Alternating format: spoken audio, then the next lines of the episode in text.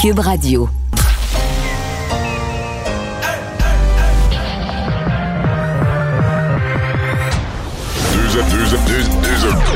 Deux, animateurs cohérents, deux visions différentes. Une seule émission, pas comme les autres. Mario Dumont et Vincent Dessureau. Cube, Radio. Bonjour tout le monde, bienvenue à l'émission. C'est jeudi, un jeudi pluvieux, euh, au moins pour l'ouest du Québec. Et euh, on peut pas se plaindre parce qu'après tant de jours de soleil, euh, ça finit par arriver. Euh, pas mal de choses pour vous euh, aujourd'hui. On va vous résumer cette journée en actualité. Il y en a un nouveau joueur, pas nouveau pour nous parce qu'on travaille avec lui en journalisme en recherche depuis maintenant des mois. Carl Marchand, bonjour. Bonjour Mario. En remplacement de Vincent qui se prend tellement peu de jours de congé qu'on peut pas, peut pas se Ben plaindre. non, il faut qu'il prenne du repos un peu de temps en temps. Il travaille beaucoup, Vincent. Et on est content de t'avoir. Et là, on a une nouvelle de dernière minute dont on n'a pas encore les détails, mais il semble que le gouvernement fédéral, le gouvernement Trudeau, demande une enquête sur le député qui est apparu à la caméra euh, dénudé. Voilà William Amos qui euh, s'est présenté par accident, on le sait, dans son plus simple appareil au Parlement virtuel. Hier, il s'est fait prendre par une autre députée bloquiste qui a euh, soulevé un point d'ordre. Maintenant, on va enquêter sur quoi, on le sait pas encore, mais évidemment, euh, 2021, à date, c'est un bon film. Hein, Mario, Euh, il se passe des choses. Les Zooms. Mais tu sais, les étudiants de cégep qui ont des cours en ligne, puis euh, sont pas surpris de voir qu'un député, ça y arrive nécessairement. tout, tout est arrivé là, sur les caméras à la maison. Et nous, on les- nous donne parfois un petit Ouais, truc pour cacher la caméra, tu sais. Ouais, mais le député le connaissait pas. On va à la Paul Larocque. 15h30, c'est le moment de joindre Mario en direct dans son studio à Cube Radio. Salut Mario. Bonjour. À tes auditeurs aussi. Mario, écoute, on va se faire, on va se parler euh, vraiment franchement. On, va aborder toutes les grandes questions politiques de l'heure, mais ce qui fait jaser, là, c'est ce qui s'est passé hier à la Chambre des communes, euh, le député euh, William Amos. Mario, j'espère que du temps dans ta vie antérieure où tu étais en politique, tu faisais pas de jogging avant d'aller en conférence de presse. hein? Non, t'as- t'as- t'as Non, je suis pas monsieur jogging, Mais écoute, tu sais- te faire prendre des culottes à terre, comme le veut l'expression québécoise, c'est exactement ça. Euh, là, euh, euh, tu sais, Raymond vient de nous raconter ça. les, les libéraux demandent une enquête du président de la Chambre des communes parce que tu sais ce qui est arrivé. Hein? La photo qui circule sur les médias sociaux a, a été prise à l'intérieur de la Chambre des communes où, Mario, tu n'as pas le droit de prendre de photos. Alors, ima- imagine, c'est euh, ce que l'on prend pour, euh, comme prétexte pour faire, pour savoir qui, qui a pris euh, la, ma- la, la- la fameuse photo. Mais tu sais, il y en demeure pas moins, bon, le député Amos, que, que veux-tu, il a joué avec le feu puis euh, il s'est fait prendre. Euh, tu sais, tu tu- t'es jamais, Mario, la morale de l'histoire, dès qu'il y a une caméra, faut faire attention. Premier principe. il s'est excusé, c'est bien, mais écoute, on, on va s'attendre sur une chose, là, ça va le suivre jusqu'à la fin de sa carrière politique, cette histoire-là. là. Ouais, mais je veux dire, euh, tellement de députés qui ont été accusés de cacher quelque chose, là. Bon, et moi, je- moi, ce que je dis, Mario, c'est que, écoute, c'est pas le premier député qui est déculotté, mais dans son cas, c'est vrai. Ouais, mais l'enquête, par exemple, je dois avouer que je la comprends pas tellement, celle-là. Tu sais, il y a des affaires. D'abord, d'abord, c'est Ouais. pas, c'est pas vraiment grave. Entendons-nous, dans le sens que c'est- c'est ridicule, ça va le suivre, puis tout ça, mais je veux dire, je pense que personne pense qu'il a voulu faire ça, que c'est de mauvaise foi. C'est un accident, puis je veux dire, euh, moi, j'ai une fille qui est au cégep en enseignement à distance, là. Bon, peut-être pas arrivé du monde tout nu, là, mais des chats, des chiens, des parents, euh, tu sais, je veux dire, dans, dans les caméras, Ouais. des élèves en Zoom, puis des gens en télétravail, puis même dans, tu sais, euh, on a vu à la BBC un enfant qui rentre dans la pièce pendant qu'un grand spécialiste de politique Ouais. asiatique explique ses théories, puis l'enfant, on a tout vu, là, mais là, ça, j'avoue que ça, c'est une coche au-dessus, d'après moi, ça va le faire le tour du monde, le gars arrive tout nu, puis il est comme dans une session du Parlement, mais ça reste que c'est une caméra dans la maison, euh, puis avec toutes les erreurs que ça peut amener, mais de... De, de demander une enquête pour étirer l'affaire, euh, là, euh, j'avoue que les libéraux m'étonnent. Je pense qu'il y a des- il y a des affaires comme ça que je me dis, tu te dis, garde, là, c'est arrivé, on tourne la page, on va passer à un autre appel. On se rhabille, puis on passe à autre chose. Mais écoute, Mario, on va s'entendre sur une chose. là. Au palmarès des incidents qui sont survenus euh, avec les, les, les Zooms et, et tout ça, les webcams, disons qu'un député tout nu à la Chambre des communes, euh, le Canada va gagner, va gagner le, le championnat mondial, euh, ça- ça- médaille d'or à ce, à ce député, donc qui s'appelle William Amos. D'ailleurs, tu sais qu'il y a toute une formation. Hein, un- il, est, il est avocat, un grand spécialiste des questions environnementales. Pour dire- On verra pour la suite. C'est pour dire toute, on cette, verra pour belle, la suite de sa toute carrière cette belle politique. formation, puis ça a pris ça pour se faire connaître. On n'avait jamais entendu parler de lui. en tout cas, je peux, dire une chose, tout le monde le connaît aujourd'hui. Euh, Mario, bon, venons à l'autre nouvelle, elle est quand même importante. le, ministre de la Santé a donné euh, un calendrier, l'ordre de marche pour la vaccination. Au moment où, évidemment, on se pose des questions quand on voit toutes ces, plages horaires euh, qui sont libres du côté de Montréal. D'ailleurs, tu as vu la mairesse de Montréal pas, pas contente, critiquer un peu de la façon que ça, fonctionne. Mais bon, vaccination grand public, c'est ce qu'il faut retenir, qui va commencer, dit-il, au plus tard à la fin mai. là, on sait à peu près à quoi s'en tenir maintenant au Québec. Oui, absolument. Euh, vaccination grand public fin mai, ce qui veut dire, bon, il reste quand même quelques, quelques semaines d'ici là. Il euh, faudra voir comment on va les remplir, parce que les groupes prioritaires, il en reste quand même moins. Moi, je, je, trouve que l'urgence, c'est quand même de, de, clarifier la situation. Euh, bon, j'en ai compris un peu plus ce matin, la situation des malades chroniques. Parce que d'abord, ce sont des gens qui ont des inquiétudes mmh. particulières. Puis quand je dis des inquiétudes, des vraies inquiétudes par rapport à leur, euh, à, à leur santé. Et bon, là, on dit que dans groupe, on a créé trois sous-groupes. Euh, si c'est clair pour quelques personnes au gouvernement, il faudrait vraiment qu'ils nous fassent des tableaux, qu'ils nous aident, nous les médias, parce que dans le public, ça ne l'est pas. Et parmi les personnes qui ont des maladies chroniques, c'est vraiment, vraiment pas clair. Les gens appellent partout, posent des questions partout. Moi, ce que j'en comprends, c'est que le groupe à l'heure actuelle des patients, le suivi en milieu hospitalier, etc., qui ont accès, eux, à la vaccination immédiate, c'est comme le c'est comme si c'est le groupe, il y a comme le groupe 8A, c'est le groupe 8, les personnes avec des, maladies chroniques, mais il y a 8A, 8B, 8C, selon la gravité des maladies chroniques. Donc là, on est dans le 8A, mais moi, j'entends beaucoup de gens qui sont dans les autres groupes, je, les, je les renomme le 8B, 8C, donc ils ont des maladies chroniques, mais pas les plus grosses pour passer tout de suite. Mais eux, ce qu'ils ont compris, c'est qu'ils sont plus dans le groupe 8. Eux pensent qu'ils sont passés dans le groupe 10, qui est grand public, et donc ils vont être vaccinés au mois de juin en même temps que, même temps que les, gens pas malades, en même temps que moi. Donc là, ils sont pas. Ce pas le cas. Là. Ben, ça semble pas être le cas, mais il faut leur expliquer, il faut leur dire ce qui va arriver, il faut le documenter, le mettre par écrit. L'information là-dessus, sincèrement, Paul, là elle est, euh, elle est confuse. La députée Marie Montpetit a posé une, bonne question ce matin à l'Assemblée nationale. Puis le ministre Dubé a répondu en voulant dire il n'y a pas de mauvaise foi. J'ai parlé à la docteure, je pense le docteur Sicard. mais nous, la docteur Sicard, je comprends que le ministre, lui, il parle, puis il explique, mais nous, le docteur Sicard, on n'y a pas accès, on n'y a pas parlé, on n'a pas vu ses documents. En tout cas, moi, les gens nous écrivent, il faut nous demander de leur expliquer. Puis j'ai l'impression de tout suivre et de tout lire. Puis il m'en manque des bouts, là. Euh, l'explication aussi du ministre, lui, il dit que c'est la santé publique qui est, enfin, euh, des, professionnels de la santé qui ont établi cet ordre de, vaccination. Mais, mais tu sais, Mario, c'est clair que là, quand il y a beaucoup de, enfin, je ne mettrai pas de, de, nom, mais il y a beaucoup de plages horaires qui ne sont pas occupées euh, sur la vaccination à, Montréal. Tu sais, le ministre qui dit qu'il faut être agile. Alors pourquoi, justement, on priorise pas les, malades chroniques là, pour recevoir ces doses-là? Ben, c'est ce qu'ils se disent eux-mêmes. Tu sais, les premiers, tu es un asthmatique tu es un diabétique, tu as la sclérose en plaques, tu vis sur la rive sud, mhm. puis tu vois à Brossard des places pas utilisées, des plages horaires pas utilisées, des vaccins disponibles pas utilisés. T'as pas l'âge, mais là, tu dis, ouais, mais là, euh, j'irai, moi. C'est certain que les gens disent ça. Donc, euh, le gouvernement doit apporter des réponses aux deux, des réponses aux plages horaires mal utilisées, puis des réponses aux malades chroniques qui, au moins, s'ils n'ont pas un rendez-vous immédiat, qui soient capables de comprendre exactement où est-ce qu'ils se situent dans la. la... C'est que les gens soient capables de se situer. Parce que ces gens-là s'étaient placés eux-mêmes en se disant, OK, il y a le groupe 7, 60 ans et plus, puis après ça, c'est moi. Puis là, tout à coup, tu leur dis non, non, non, non. Après ça, c'est pas tout de suite toi. Mais il faut qu'ils soient capables, faut qu'au moins les gens soient capables de se resituer dans le fil puis de savoir à peu près à quel moment ils vont pouvoir être vaccinés.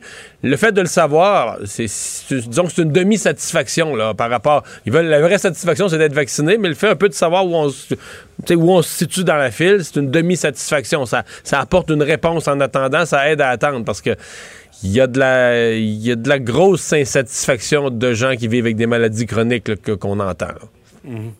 Oui, ce sera, on, verra là au cours euh, des prochaines heures quelle sera la, réponse des autorités euh, pour eux, pour ces personnes euh, qui, souffrent, mhm. on le rappelle.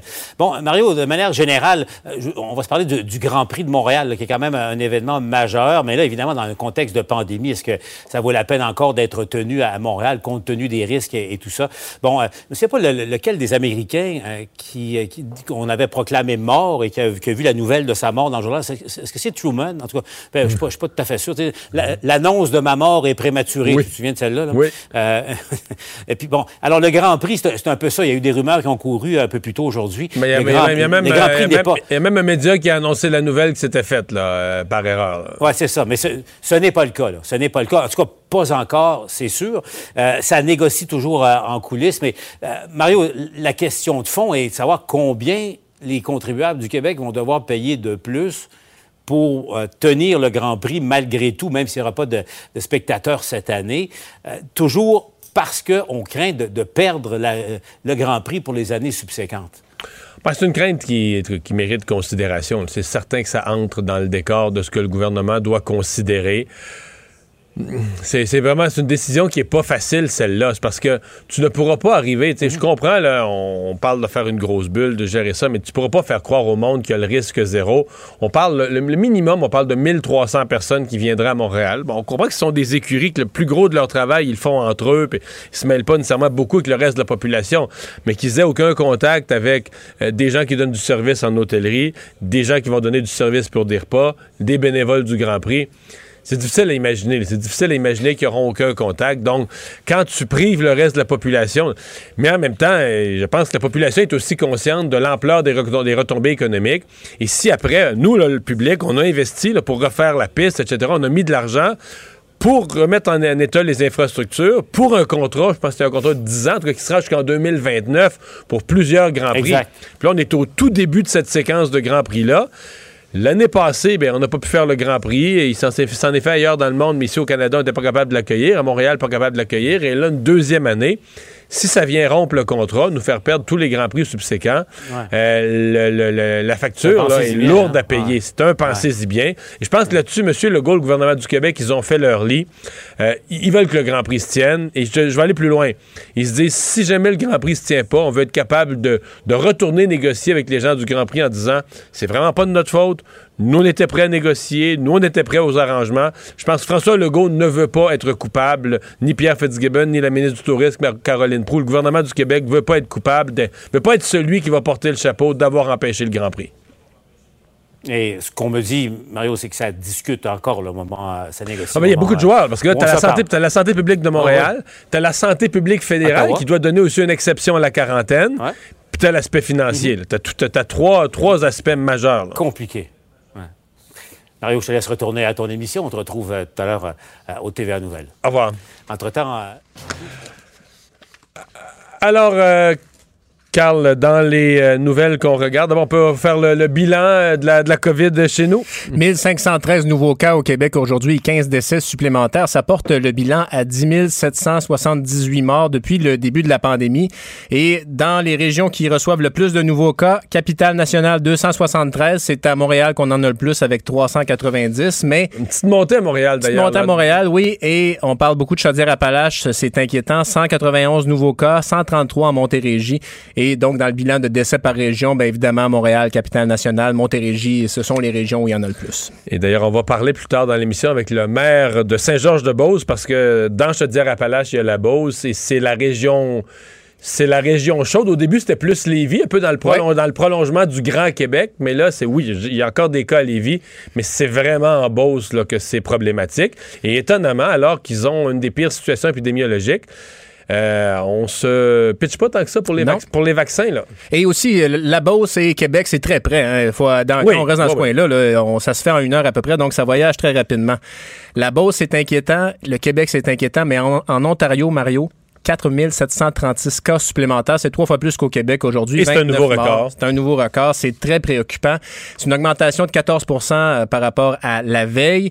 On a 1932 hospitalisations en cours et il y en a près du tiers de ce nombre qui sont aux soins intensifs. Euh, et les variants omniprésents. 2811 cas de variants du, euh, britanniques. Loin devant Sud-Africains et Brésiliens qui sont à peu près une trentaine de variants. Et côté vaccination, ça ralentit un peu aussi en Ontario. 105 000 doses environ hier, un peu moins que la veille.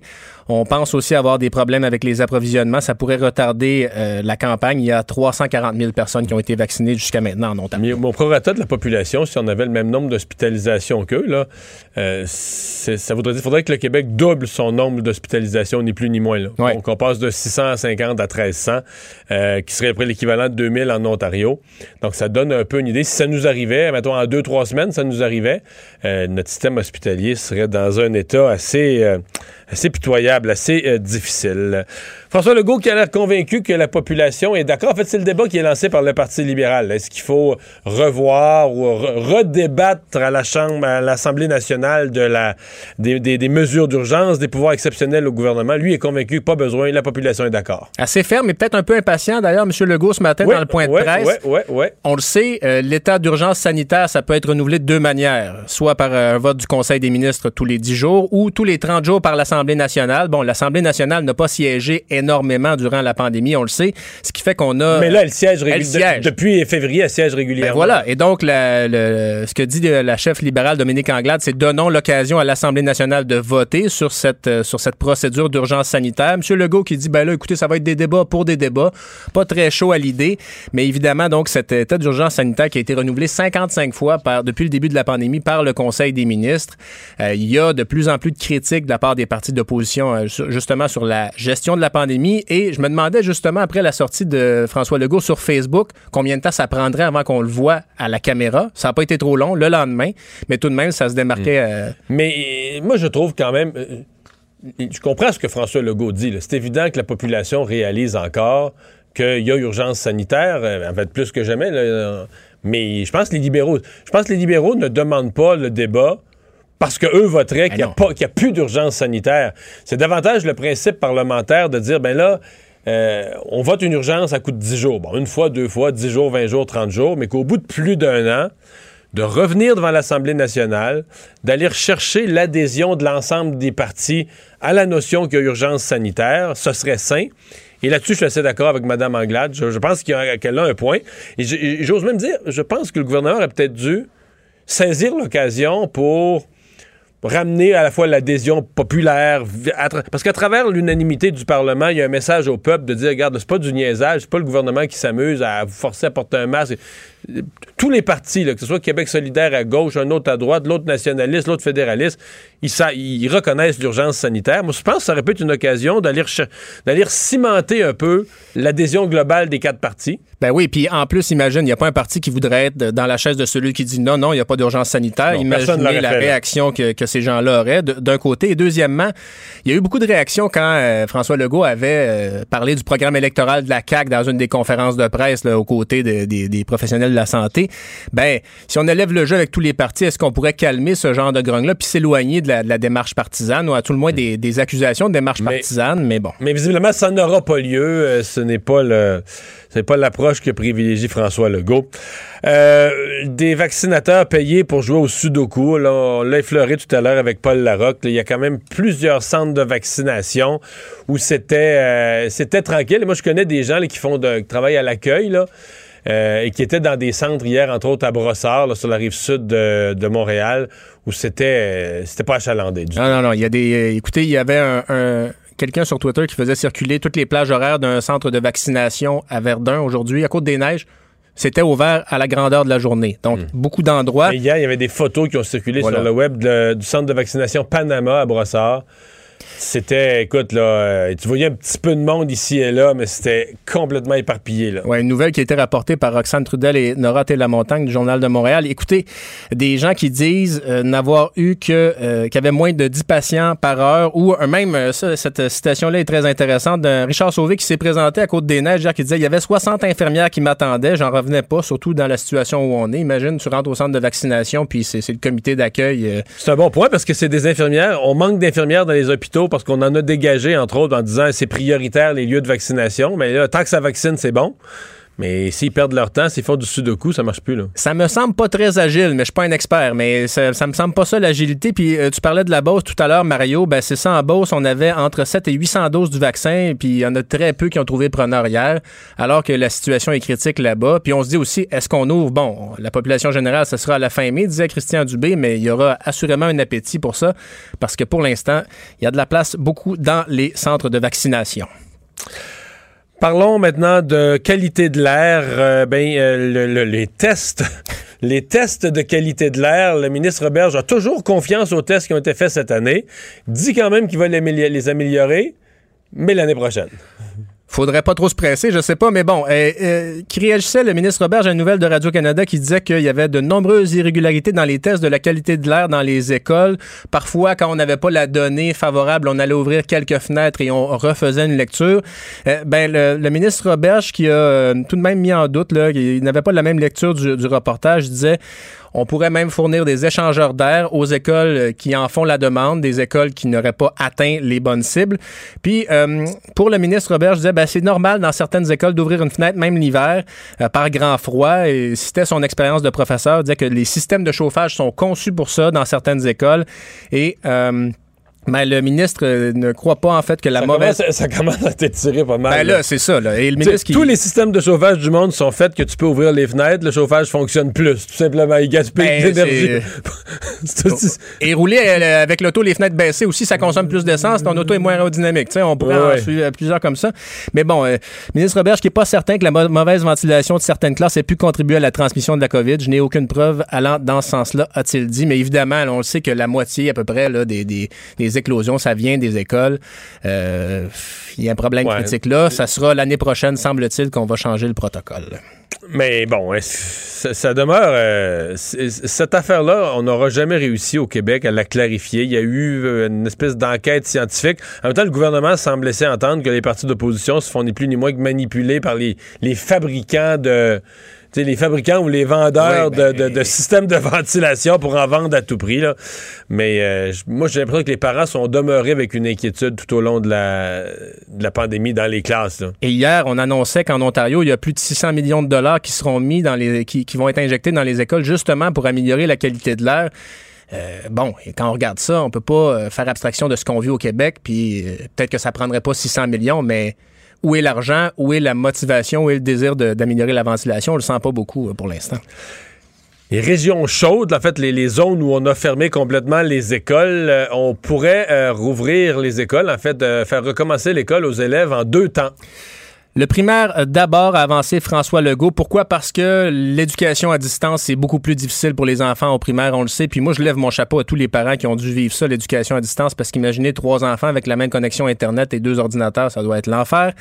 Et, la concentration, tu sais, à 6-7 ah. ans, là, à distance. Là. À, cet âge-là, ben, même pour certains adultes, tout est une ah, ben distraction, mais à cet âge-là, le chat, un bruit, euh, quelque chose dehors, euh, tout est une distraction. Là. Et on parlait des Zooms, le député qui est apparu euh, nu. J'ai un de mes amis, moi, qui avait un, enfant en secondaire. Et qu'est-ce qui se passe quand le professeur ne maîtrise pas bien Zoom? Mais ben, les élèves entre eux vont fermer le micro d'un tel, fermer le micro de l'autre. Donc, parce qu'il n'a pas fermé la capacité d'administrateur de chaque élève. Ça ne t'étonnera pas de savoir que certains jeunes sont plus alertes que les adultes avec la technologie. Mais bref, avec tous les défis que ça comporte, ben là, dans les régions de Capitale-Nationale, Chaudière-Appalaches et ce seront donc les élèves du primaire qui devraient revenir en classe le plus vite possible, euh, mais bon, on n'a pas de date encore. Et une petite vite euh, liée à la pandémie, mais euh, qui va, bon, peut-être soulager certaines personnes. On a un mois de plus pour faire ses impôts. Et ça, ça va faire du bien. Moi, je j'aime pas la période des impôts. Je les paie, mes impôts, mais chaque année, je pète un peu ça par en avant. Ben, je les avais envoyés, heureusement. D'habitude, tout le monde aime ça, les ben impôts. oui, c'est ça. Non, mais là, je me dis tout le temps, quel papier je vais avoir? Il va me manquer quelque chose. Puis bon, mais bref, il me reste un mois, c'est fait, mais il te reste un mois à toi aussi, Mario, c'est au, au provincial. Ça, moi, j'ai une tendance, je peux avoir une tendance à me perdre ou à perdre des papiers. Et là, j'ai dans mon bureau depuis, mettons, 10 ans, une chemise ah. qui s'appelle Impôt année en cours. Donc, tout ce qui rentre à la poste, là, non, mais tout ce qui rentre à la poste qui est relié directement à un reçu pour un don de charité, un T4, 5, n'importe quoi, c'est interdit à tout membre de la famille de le laisser traîner, de le mettre sur un bureau intermédiaire dans la chemise. Tu fait ça il y a 10 ans. Avec, hein? Non, mais là, je le sors à chaque année. Non, mais je veux dire, ça fait 10 ans que tu fais ça. Donc, si moi, je ne l'ai pas fait encore, il y a de l'espoir, je vais finir par comprendre comment faire. Mais c'est plus de trouble, c'est pratique. Parce que quand tu arrives le jour des impôts, le comptable t'appelle n'importe quoi, si t'as pas à regrouper des papiers. Ah. dans cette chemise-là, c'est tout mal à l'ordre, l'enveloppe est à moitié déchirée, les papiers sont pas triés, mais... C'est là. Tout est dans la même chemise. Vous l'aurez entendu à Cube Radio. Au même endroit. On s'arrête. Culture et société.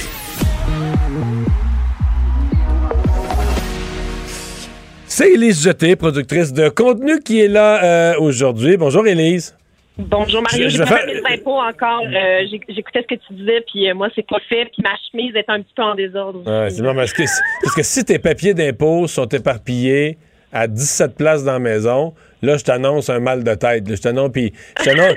J'annonce que tu n'auras jamais le goût de commencer à chercher tout ça, puis tout ça, dans ces bien plates. C'est juste une parenthèse pour dire qu'Anaïs a un tout petit problème de santé, rien de grave, euh, mais qui euh, l'empêche d'être là cette semaine. C'est pour ça que les gens doivent se dire, ouais, à chaque journée, c'est des nouvelles personnes. Toi, avec toi, Elise, c'est la deuxième fois. On est content de te parler.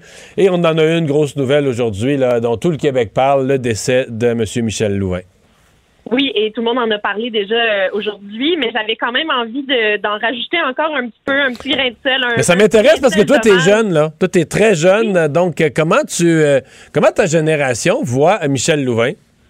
Michel Louvain, c'est, il est vu comme un monument par toutes les générations, je crois, et par la mienne comme euh, un monument qui a réussi à traverser les époques sans se démoder. Là, moi, j'ai euh, j'ai un artiste d'ailleurs que je connais, un artiste de la relève quand même dans le, dans le bout de Québec qui s'appelle Gab Paquette et qui a vraiment comme une, une vibe Michel Louvain. Là. Ses chansons, ça ressemble un peu à du Michel Louvain, le petit côté euh, euh dragueur, charmeur de ses femmes euh, devant lui. Tu sais, c'est tout juste si. moi, je pense que Gab Paquette pourrait chanter facilement du Michel Louvain et ça passerait super hmm. bien. Là. Il pourrait faire des covers. Parce que toi, à ton âge, c'est vrai aussi pour Carl, mettons la deuxième moitié des années 80, la première moitié des années 90, vous trop. Au moment où Michel Louvain, les humoristes, là, passaient dessus, tu comprends? Les, les, les, comme on dit, là, les, roues de tracteur d'en face. Les humoristes, c'était le gars de qui rire et tout ça. Euh, vous n'avez pas connu ça, là, tu sais. Lui est toujours resté. Euh, non, c'est ça. Puis moi, j'en ai parlé ce matin. J'ai fait une chronique plus étoffée à son sujet avec Pierre Nantel. Puis ça, moi, ce que je retiens beaucoup de Michel Louvain, c'est sa bienveillance. Hein. C'est, assez rare une carrière si longue que la sienne avec euh, sans, sans, froisser jamais le public. Tu sais, euh, oui, on a ri de lui, mais il a jamais. Il n'a jamais répliqué, jamais de scandale, jamais parlé contre personne. Euh.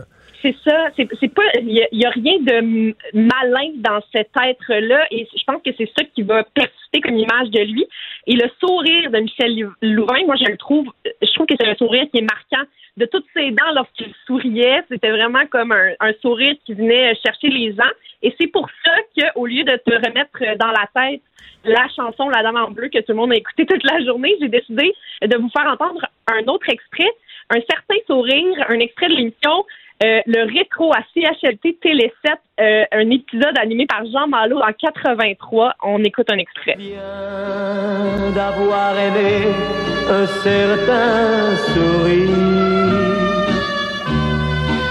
Fait-il rester des jours merveilleux de printemps,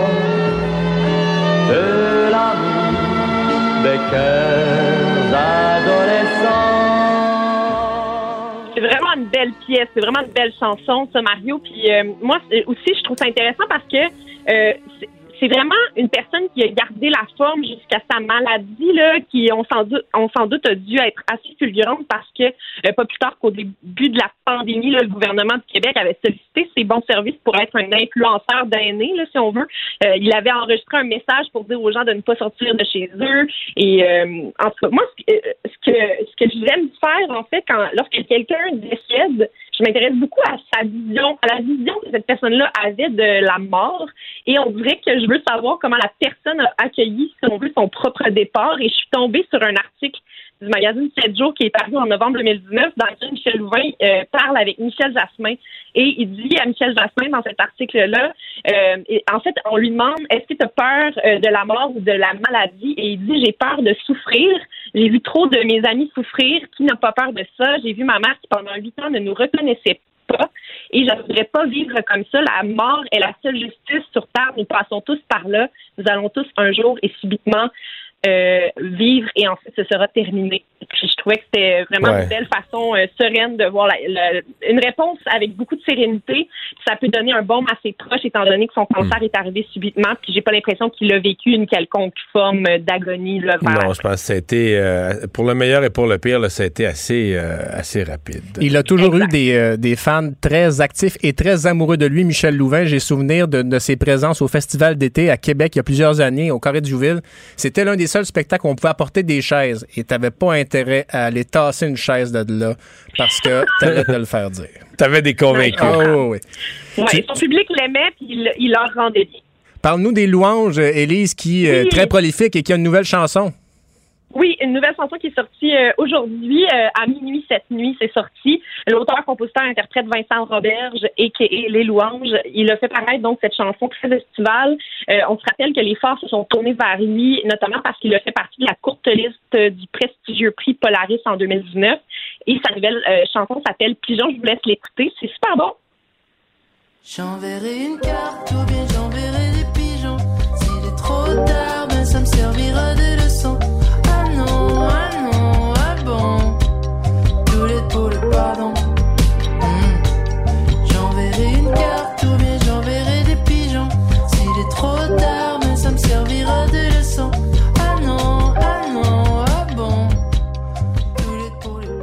Le clip euh, de cette chanson-là donne l'impression d'avoir été tourné en Floride dans un hôtel. Euh, on m'a confirmé que ça avait été tourné au Québec, mais euh, ça donne des heures de vacances. Euh, ça fait pas mal de mal en ce moment, je pense, avec la pluie qu'on a dehors. C'est très bien. Euh, tu veux nous parler de Aga? Est-ce qu'on va devoir déménager le festival à Saint-Hyacinthe ou à Québec? À Saint-Lambert. Je sais pas. Ou à Saint-Lambert, ouais. Ouais, eh non, ben c'est exactement la joke que je voulais te faire, Vincent Colline, parce que le, nouveau plan euh, directeur du parc Jean Drapeau a été annoncé hier par la ville de Montréal, puis là, si tout va comme prévu, Oshiaga va perdre l'usage d'un des terrains, puis normalement le festival euh, qui a lieu fin juillet début août bénéficie euh, d'assez d'espace pour monter six scènes et tout est rempli. Les scènes sont remplies, il y a du monde devant chacune de ces scènes-là en, en tout temps. Et là, ça fait passer l'affaire à quatre scènes au lieu de six. Et là, il y a des rumeurs qui circulent évidemment que euh, on déplacerait dans une autre ville ce festival-là pour avoir le même espace. Mais là, en même temps, tu le, le concept festival sur une île, ça attire beaucoup de touristes. Là. Euh, Il y a des, re- euh, des retombées économiques de plusieurs millions de dollars à chaque année euh, grâce à ce festival-là. Parce que moi, toutes les années où je suis allée, je ne je ne croisais que des gens qui venaient d'ailleurs ou presque là, tu sais. Euh, puis le parc Jean Drapeau, ben c'est bien excitant pour une personne qui a jamais vu ça, tu sais. euh, mais bon, en tout cas, mais comme comme tu disais Vincent, euh, comme les citoyens de Saint-Lambert chialent à cause du bruit depuis des années, on pourrait très bien déplacer le festival là-bas. Moi aussi, c'est ma suggestion. Mais ça, ça reste que c'est. Peut-être que cette étape-ci, c'est pas fait, les travaux. C'est un plan de travaux euh, de, la, de la mairesse, la vision de la mairesse. Peut-être qu'aussi on joue du coude, qu'on menace Ben de, de- de faire quitter Oshéaga parce qu'on joue du coude pour qu'on on modifie les plans ou qu'on annule certaines parties des travaux. Là. Et de Oui, toute façon, c'est ça. Ça va être, c'est tellement gros Ouais. que. Hmm. Ouais, c'est ça. Ça, se peut très bien que ce soit du bluff, puis c'est un petit jeu là, pour essayer de justement euh, retirer le meilleur de cette euh, discussion-là. Puis, euh, tu sais, euh, les, les villes qui ont été soumises, là, comme Laval, Oka, là, ça, c'est ce qui a été dit. Peut-être Mont-Tremblant aussi, mais tu sais, ça n'a pas de bon Ben, sens. au cas, au cas, ça serait parfait. Il va y avoir un casino juste à côté à Kanesatake. euh, Ouais, mais tu sais, moi, je me, je me disais, moi, j'ai déjà vu l'état euh, l'état des gens qui vont à. Oshiaga. C'est pas la même crowd. Ben non, mais puis tu veux pas que les gens reviennent d'Oka complètement sous euh, vers Montréal. Ça va prendre des navettes incroyables pour Ah. ramener les gens euh, dans cet état-là hein, euh, en, en, en un seul morceau. Est-ce que la pandémie va amener les créateurs à, à faire quelque chose de spécial? On va peut-être le voir au Festival Émergence, euh, Élise, des jeunes cinéastes qui présentent leurs œuvres. Ça risque d'être fort intéressant cette année. Oui, j'aime beaucoup ce festival-là parce que ça met de l'avant pour une deuxième édition là, euh, euh, les courts-métrages de ciné- cinéastes québécois âgés de 30 ans et moins. Je suis déjà trop vieille pour ça. J'ai- passé le 30 ans, ça marche plus pour moi. Fait que c'est vraiment des, de très jeunes cinéastes qui présentent leurs premières œuvres et qui n'ont plus nécessairement accès à, au plus gros festival que celui-là. Fait que ça permet de donner une visibilité. C'est un vrai concours. Ils donnent des vrais prix.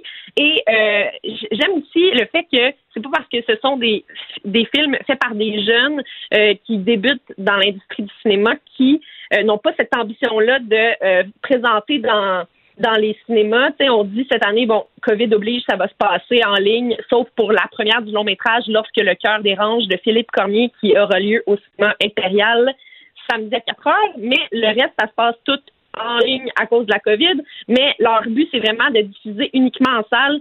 On n'a pas perdu cette espèce de, de lien avec le 7e art en personne. Puis euh, je trouve ça quand même important parce que ça veut dire que le numérique nous a pas complètement bouffé. Euh, la prochaine génération va encore envie de faire du cinéma sur grand écran. Merci beaucoup, Élise. Ça me fait À plaisir. bientôt. Au revoir. À bientôt. Il explique et démystifie l'économie. Pierre-Olivier Zappa, à vos affaires. Bonjour Pierre-Olivier. Bonjour Mario. Alors toi, t'as pas besoin de ça parce que c'est sûr que toi, t'es à l'ordre, toutes tes affaires, c'est parfait, mais on a un mois de plus pour faire nos impôts. Et voilà, et tu as raison, les miens sont complétés. Mais euh, oui, euh, la date limite, c'est le traditionnellement le 30 avril, mais on aura jusqu'au 31 mai pour remplir ou encore payer un solde d'impôt avec euh, le ministère du Revenu du Québec. Alors, c'est c'est Revenu Québec aujourd'hui qui annonce un mois de plus parce qu'on le sait, faire des impôts, euh, c'est plus compliqué cette année, entre autres euh, en raison de toutes les nouveautés, soit liées aux déductions pour le télétravail ou encore aux, aux différentes prestations Mais est-ce que c'est vraiment, des millions de Québécois. Est-ce que c'est vraiment plus compliqué? Je comprends qu'on dit toujours avec la pandémie, tout est Ouais. plus compliqué, mais faire ses impôts cette année, c'est-tu vraiment. J'ai été, euh, j'ai été puis, surpris. est-ce que le fédéral suit? Parce que si le fédéral ne suit pas, euh, toi puis moi, faut, faut que tu fasses ton rapport d'impôt fédéral à la même date, puis tu peux retarder d'un mois? Le, le, pour ce qui est du fédéral, je m'en viens avec ça parce que non, ça s'applique pas au fédéral. Mais euh, j'ai été surpris, Mario. J'ai reçu des, des dizaines de courriels de préparateurs d'impôts depuis un mois qui me disaient cette année, on aura besoin de plus de temps parce que c'est plus difficile. On rencontre moins les clients en, face à face. Euh, on fait ça à distance. On a besoin souvent de documents. Il y a des erreurs sur les T4. Euh, il y a des gens qui ont reçu euh, trop de PCU, qui devaient rembourser, qui n'ont pas remboursé, ou qui ont remboursé puis c'est pas inscrit sur le T4. Ils font un T4 amendé. Donc, semble-t-il que c'est plus long et que les préparateurs, pour plusieurs, ont besoin de temps supplémentaire. Par contre, euh, ce qu'il faut noter, c'est qu'effectivement, cet assouplissement-là ne s'applique pas pour Revenu Canada. Donc, vous devez quand même remplir votre déclaration et payer votre solde au fédéral euh, dans les temps d'ici le, le 30 avril. Euh, Entre si- toi et moi, y a-tu bien du monde qui font leur rapport Ben- d'impôt à un mois de- un mois d'écart? Tu sais, C'est- Généralement, tu fais les deux en même temps ou tu fais faire les deux en même temps. Durer le plaisir. J'ai j'ai appelé le cabinet de Diane Leboutier, mi- ministre du Revenu, pour savoir si le fédéral allait annoncer de tels assouplissements, parce que ça, ça m'apparaissait logique. Et on m'a dit que non, c'est c'est- c'est- c'est carrément euh, pas possible. Là, j'ai dit, OK, c'est pas possible de le faire au fédéral. Non, en raison de la vétusté des systèmes informatiques, si on avait voulu repousser la date euh, au 31 mai, comme le fait le gouvernement du, du Québec, il aurait fallu s'y prendre huit semaines à l'avance pour faire de la programmation euh, et euh, en raison de- de- de- du système informatique qui est en place, qui est vieux d'une trentaine d'années. Faut rentrer c'est dans le DOS. C'est ça exactement. Alors, euh, Le logiciel est sur une disquette. ouais, c'est ça sur une, une disquette. Alors, euh, ben, le fédéral me dit, écoute, même Pierre-Olivier, si on voulait le faire, on ne peut pas euh, repousser la date. Par contre, à noter que ceux qui ont un solde d'impôt à payer, qui ont reçu soit euh, de la- une prestation canadienne d'urgence ou une prestation de relance économique, euh, vous avez gagné 75 000 dollars euh, et moins cette année pour pour la, la dernière année fiscale, vous pourrez reporter le paiement de ce solde d'impôt à l'an prochain. Ça, Il y a une Ça, tolérance pour le paiement, là, mais pas pour faire, Oui. son, euh, faire son rapport d'impôt. Exactement. Quand on regarde les images aux, aux États-Unis, Pierre-Olivier, on voit qu'il y a des gens qui portent moins le masque en personne. Ils ont été vaccinés et ce qui va avec ça aussi, c'est qu'il y a une relance économique qui est en cours et les indicateurs sont positifs. là. Ça va bien aux États-Unis? Ah, ça va très bien. Puis euh, on, on regardait euh, comment les, les marchés financiers ont, ont réagi aujourd'hui à différents indicateurs. là. On pulvérise à nouveau des records. Euh, et euh, bon, au rang de ces indicateurs, il y a par exemple les nouvelles inscriptions pour le chômage euh, aux États-Unis qui sont tombées au plus bas depuis le début de la crise du printemps dernier. Là, on parle de moins de, de 600 000 demandes de, de chômage la semaine dernière. Donc c'est c'est un indicateur qui est très positif. Les ventes au détail également ont bondi beaucoup plus que prévu le mois dernier. On parle d'une augmentation d'à peu près 10% des ventes dans les magasins. Ça, c'est entre autres lié au fait que l'administration Biden a envoyé euh, des, chèques de, plus de 1000 dollars à des millions de, citoyens américains pour leur donner un coup de pouce. Euh, il, y a, y a également la production industrielle qui est repartie à la hausse, euh, tout près de 1,5% pour le mois de mars. Euh, donc, les, mines aux États-Unis euh, produisent beaucoup. Euh, les activités manufacturières, tu sais, des régions comme celle de Philadelphie qui l'ont pas eu facile au cours des dernières années, ben là, on atteint des niveaux d'activité dans les usines, dans les manufactures, au plus haut depuis plusieurs années, selon les données qui ont été publiées aujourd'hui. Alors, on voit que ça va bien chez nos voisins américains avec la vaccination qui est assez avancée. Euh, et on, peut évidemment euh, s'en réjouir étant donné que chez nous, ben, on peut espérer av- avoir euh, des chiffres similaires. Déjà que ça va très bien au Québec quand même lorsqu'on regarde le portrait de l'emploi. Eh bien, semble-t-il que ça ne peut que s'améliorer. Est-ce qu'ils payent le 2 par 4 aussi cher que nous aux États-Unis? Ah, Ils la réponse est oui. J'ai fait ma petite recherche il y a quelques semaines. Mais c'est vraiment mondial. J'ai vu un long reportage là, au Royaume-Uni. Mhm. Donc l'autre, co- c'est pire que pire. Là. Il y a des, il manque de J-Proc, il manque de tout. Là. Et, Ben, il manque. Dire, tout est en pénurie, les prix augmentent, euh, les approvisionnements sont, sont limités, les magasins vendent des quantités limitées. La question des matériaux, ça a vraiment l'air d'être mondial. là. En France également, euh, aux États-Unis, les, les prix sont, euh, sont similaires. C'est un phénomène mondial lié à la demande euh, qui, est, qui est vraiment très forte. Euh, beaucoup, beaucoup d'impo- les, les États-Unis sont très gourmands, importent énormément de matériaux, de l'acier, du bois pour leurs différents projets. Donc ça, ça a un impact euh, partout, euh, partout à Mais là, PO, qu'est-ce qu'on fait avec notre argent? On peut plus voyager, on peut plus rénover parce que les prix de rénovation sont plus, sont plus raisonnables. Euh, dire, les, les- les gens, là, leur petit budget, leur petit, mettons, euh, 5 000 annuels là, pour un, comment, pour un- le, le candy dans l'année, le bonbon dans Ouais. l'année, un voyage, là, maintenant on peut se faire. euh, les gens savent plus, euh, on sait plus Hey, quoi c'est faire une bonne avec. question, Mario. Il y a même plus, les- il y a, il y a une pénurie de voitures. euh, il manque de pièces. euh, euh, il va manquer de, de peinture également cet été. Je vous avertis. Là, le On veut, on se gâter, on veut se gâter, puis il reste juste la SAQ, bon Yann. J'ai une réponse plate pour toi, Mario. Là, il est trop tard pour cette année, mais t'achèteras des REER en plus. Ouais, C'est un peu plate, par contre. là, Ça, c'est le fun. Hey, salut Pierre-Olivier. Hey, ciao. Bye-bye. 18 Le remède à la désinformation. Mario Dumont et Vincent Dessureau. Cube Radio. Alors, euh, c'est une euh, des choses qu'on surveille dans l'actualité du jour. Qu'est-ce qui va arriver avec euh, le Grand Prix? Il y a même un média, Radio-Canada, pas le nommé, qui avait annoncé que c'était fini là, en avant-midi, mais ce n'est pas le cas. On comprend que ça tient un fil. La santé publique de Montréal dit on veut pas l'événement.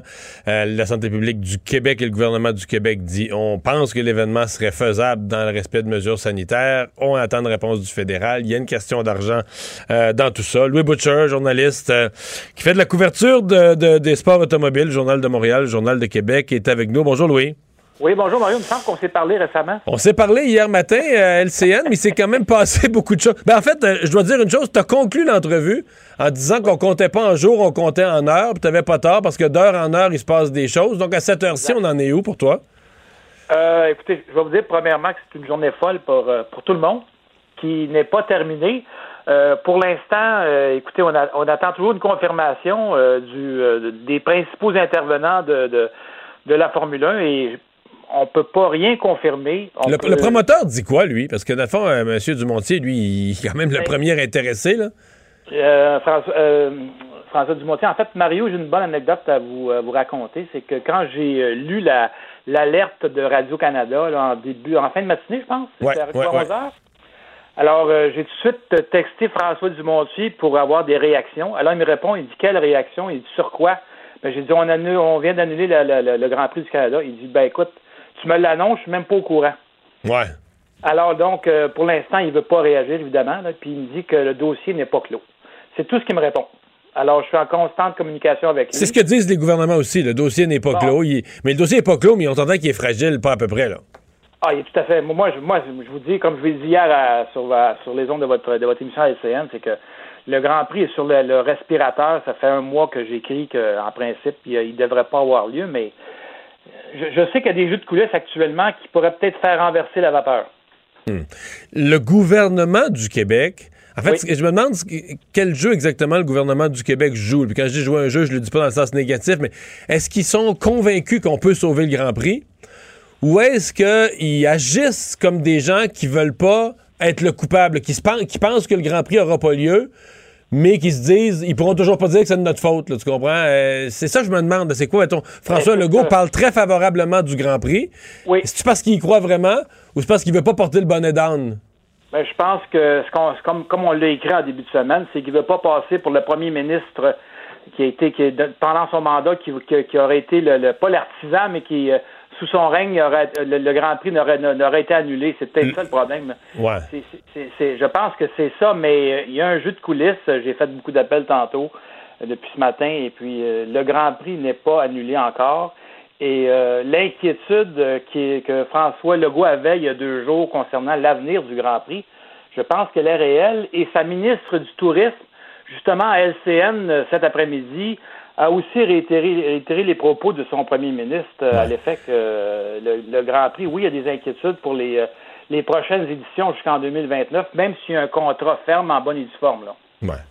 Parce qu'au niveau financier, au niveau financier, ce qui circule, c'est que le ministre Pierre Fitzgibbon, lui, négocie, là, serait en contact avec les gens de la Formule 1, avec le promoteur. Il y aurait une discussion en cours entre Octane, la Formule 1 et le gouvernement du Québec pour la question de l'argent. Exact. Exact. La- L'argument aussi de la Formule 1, c'est qu'il y a des grands prix qui vont être organisés au cours. D'ailleurs, en fin de semaine, il y a un grand prix à, à Imola, en Italie, qui se déroule à huis clos. Il y a un grand prix dans deux semaines au Portugal qui va se dérouler à huis clos. Il y a un grand prix à Bakou qui est, euh, qui est prévu une semaine avant celui de Montréal qui va aussi avoir lieu à huis clos. Donc, la Formule 1 se dit on peut organiser des, des grands prix à huis clos. Pourquoi Montréal ne pourrait pas le faire aussi? Là? Et en Italie, il y en a eu en masse de la COVID, puis il y en a encore en masse, donc ils acceptent quand même la tenue du Grand Prix. Là. Oui, avec le, principe de la bulle qui est très strict, très hermétique, là. Mais effectivement, l'Italie, c'est un, un épicentre de la, pandémie actuellement en Europe. Mais on, on réussit à organiser le Grand Prix et euh, aux dernières nouvelles, le Grand Prix va avoir euh, effectivement lieu euh, dimanche. Ça commence, les essais commencent demain. Et du côté de la santé publique fédérale, il n'y a pas grand-chose qui a coulé parce que eux euh, doivent donner une espèce de, comment j'appellerais ça, une espèce de passe-droit à la quarantaine euh, en, échange, en échange des garanties que la Formule 1 va respecter une sorte de bulle, mais euh, c'est un- une grosse demande, une grosse analyse qu'a à faire la santé publique fédérale. Exactement. Puis on n'a pas, on n'a aucune nouvelle. Moi, j'ai fait des tentatives d'entrevue. J'ai, ça fait depuis euh, depuis ce matin que j'essaie d'avoir des, des réactions de la santé publique euh, fédérale ou des politiciens là-bas. Pas capable. Honnêtement, mes démarches sont avérées vaines pour l'instant. C'est-à-dire qu'avoir de l'information des hauts fonctionnaires fédéraux, là, des fois, faut tu prennes- des fois, faut que tu te prennes trois semaines d'avance. Ben, c'est ça. Alors, euh, écoutez, peut-être que Radio-Canada a raison, mais je pense qu'il a été prématuré d'annoncer que Prix. Ben, ouais, si le promoteur, si le promoteur le confirme pas, je veux dire, euh, ça tient pas la route. Là. Effectivement, effectivement. Mais euh, en tout cas, quand je vous parlais d'une journée folle, je moi, j'ai quand même un texte à livrer pour l'édition papier. J'ai quand même euh, un peu de temps pour la livrer, mais je sais pas, ça peut bouger ce soir à 21h comme ça peut bouger dans quelques minutes aussi. Alors, je suis, je suis un peu dans l'attente comme tout le monde. Là. Ben, Louis Bouchard, merci d'avoir été là.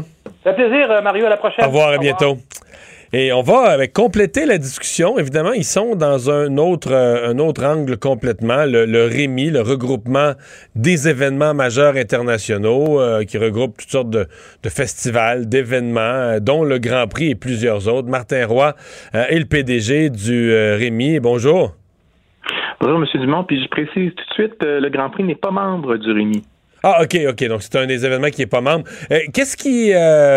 Euh, pour vous, qu'est-ce qui est euh, en, jeu dans, dans ça à l'heure actuelle?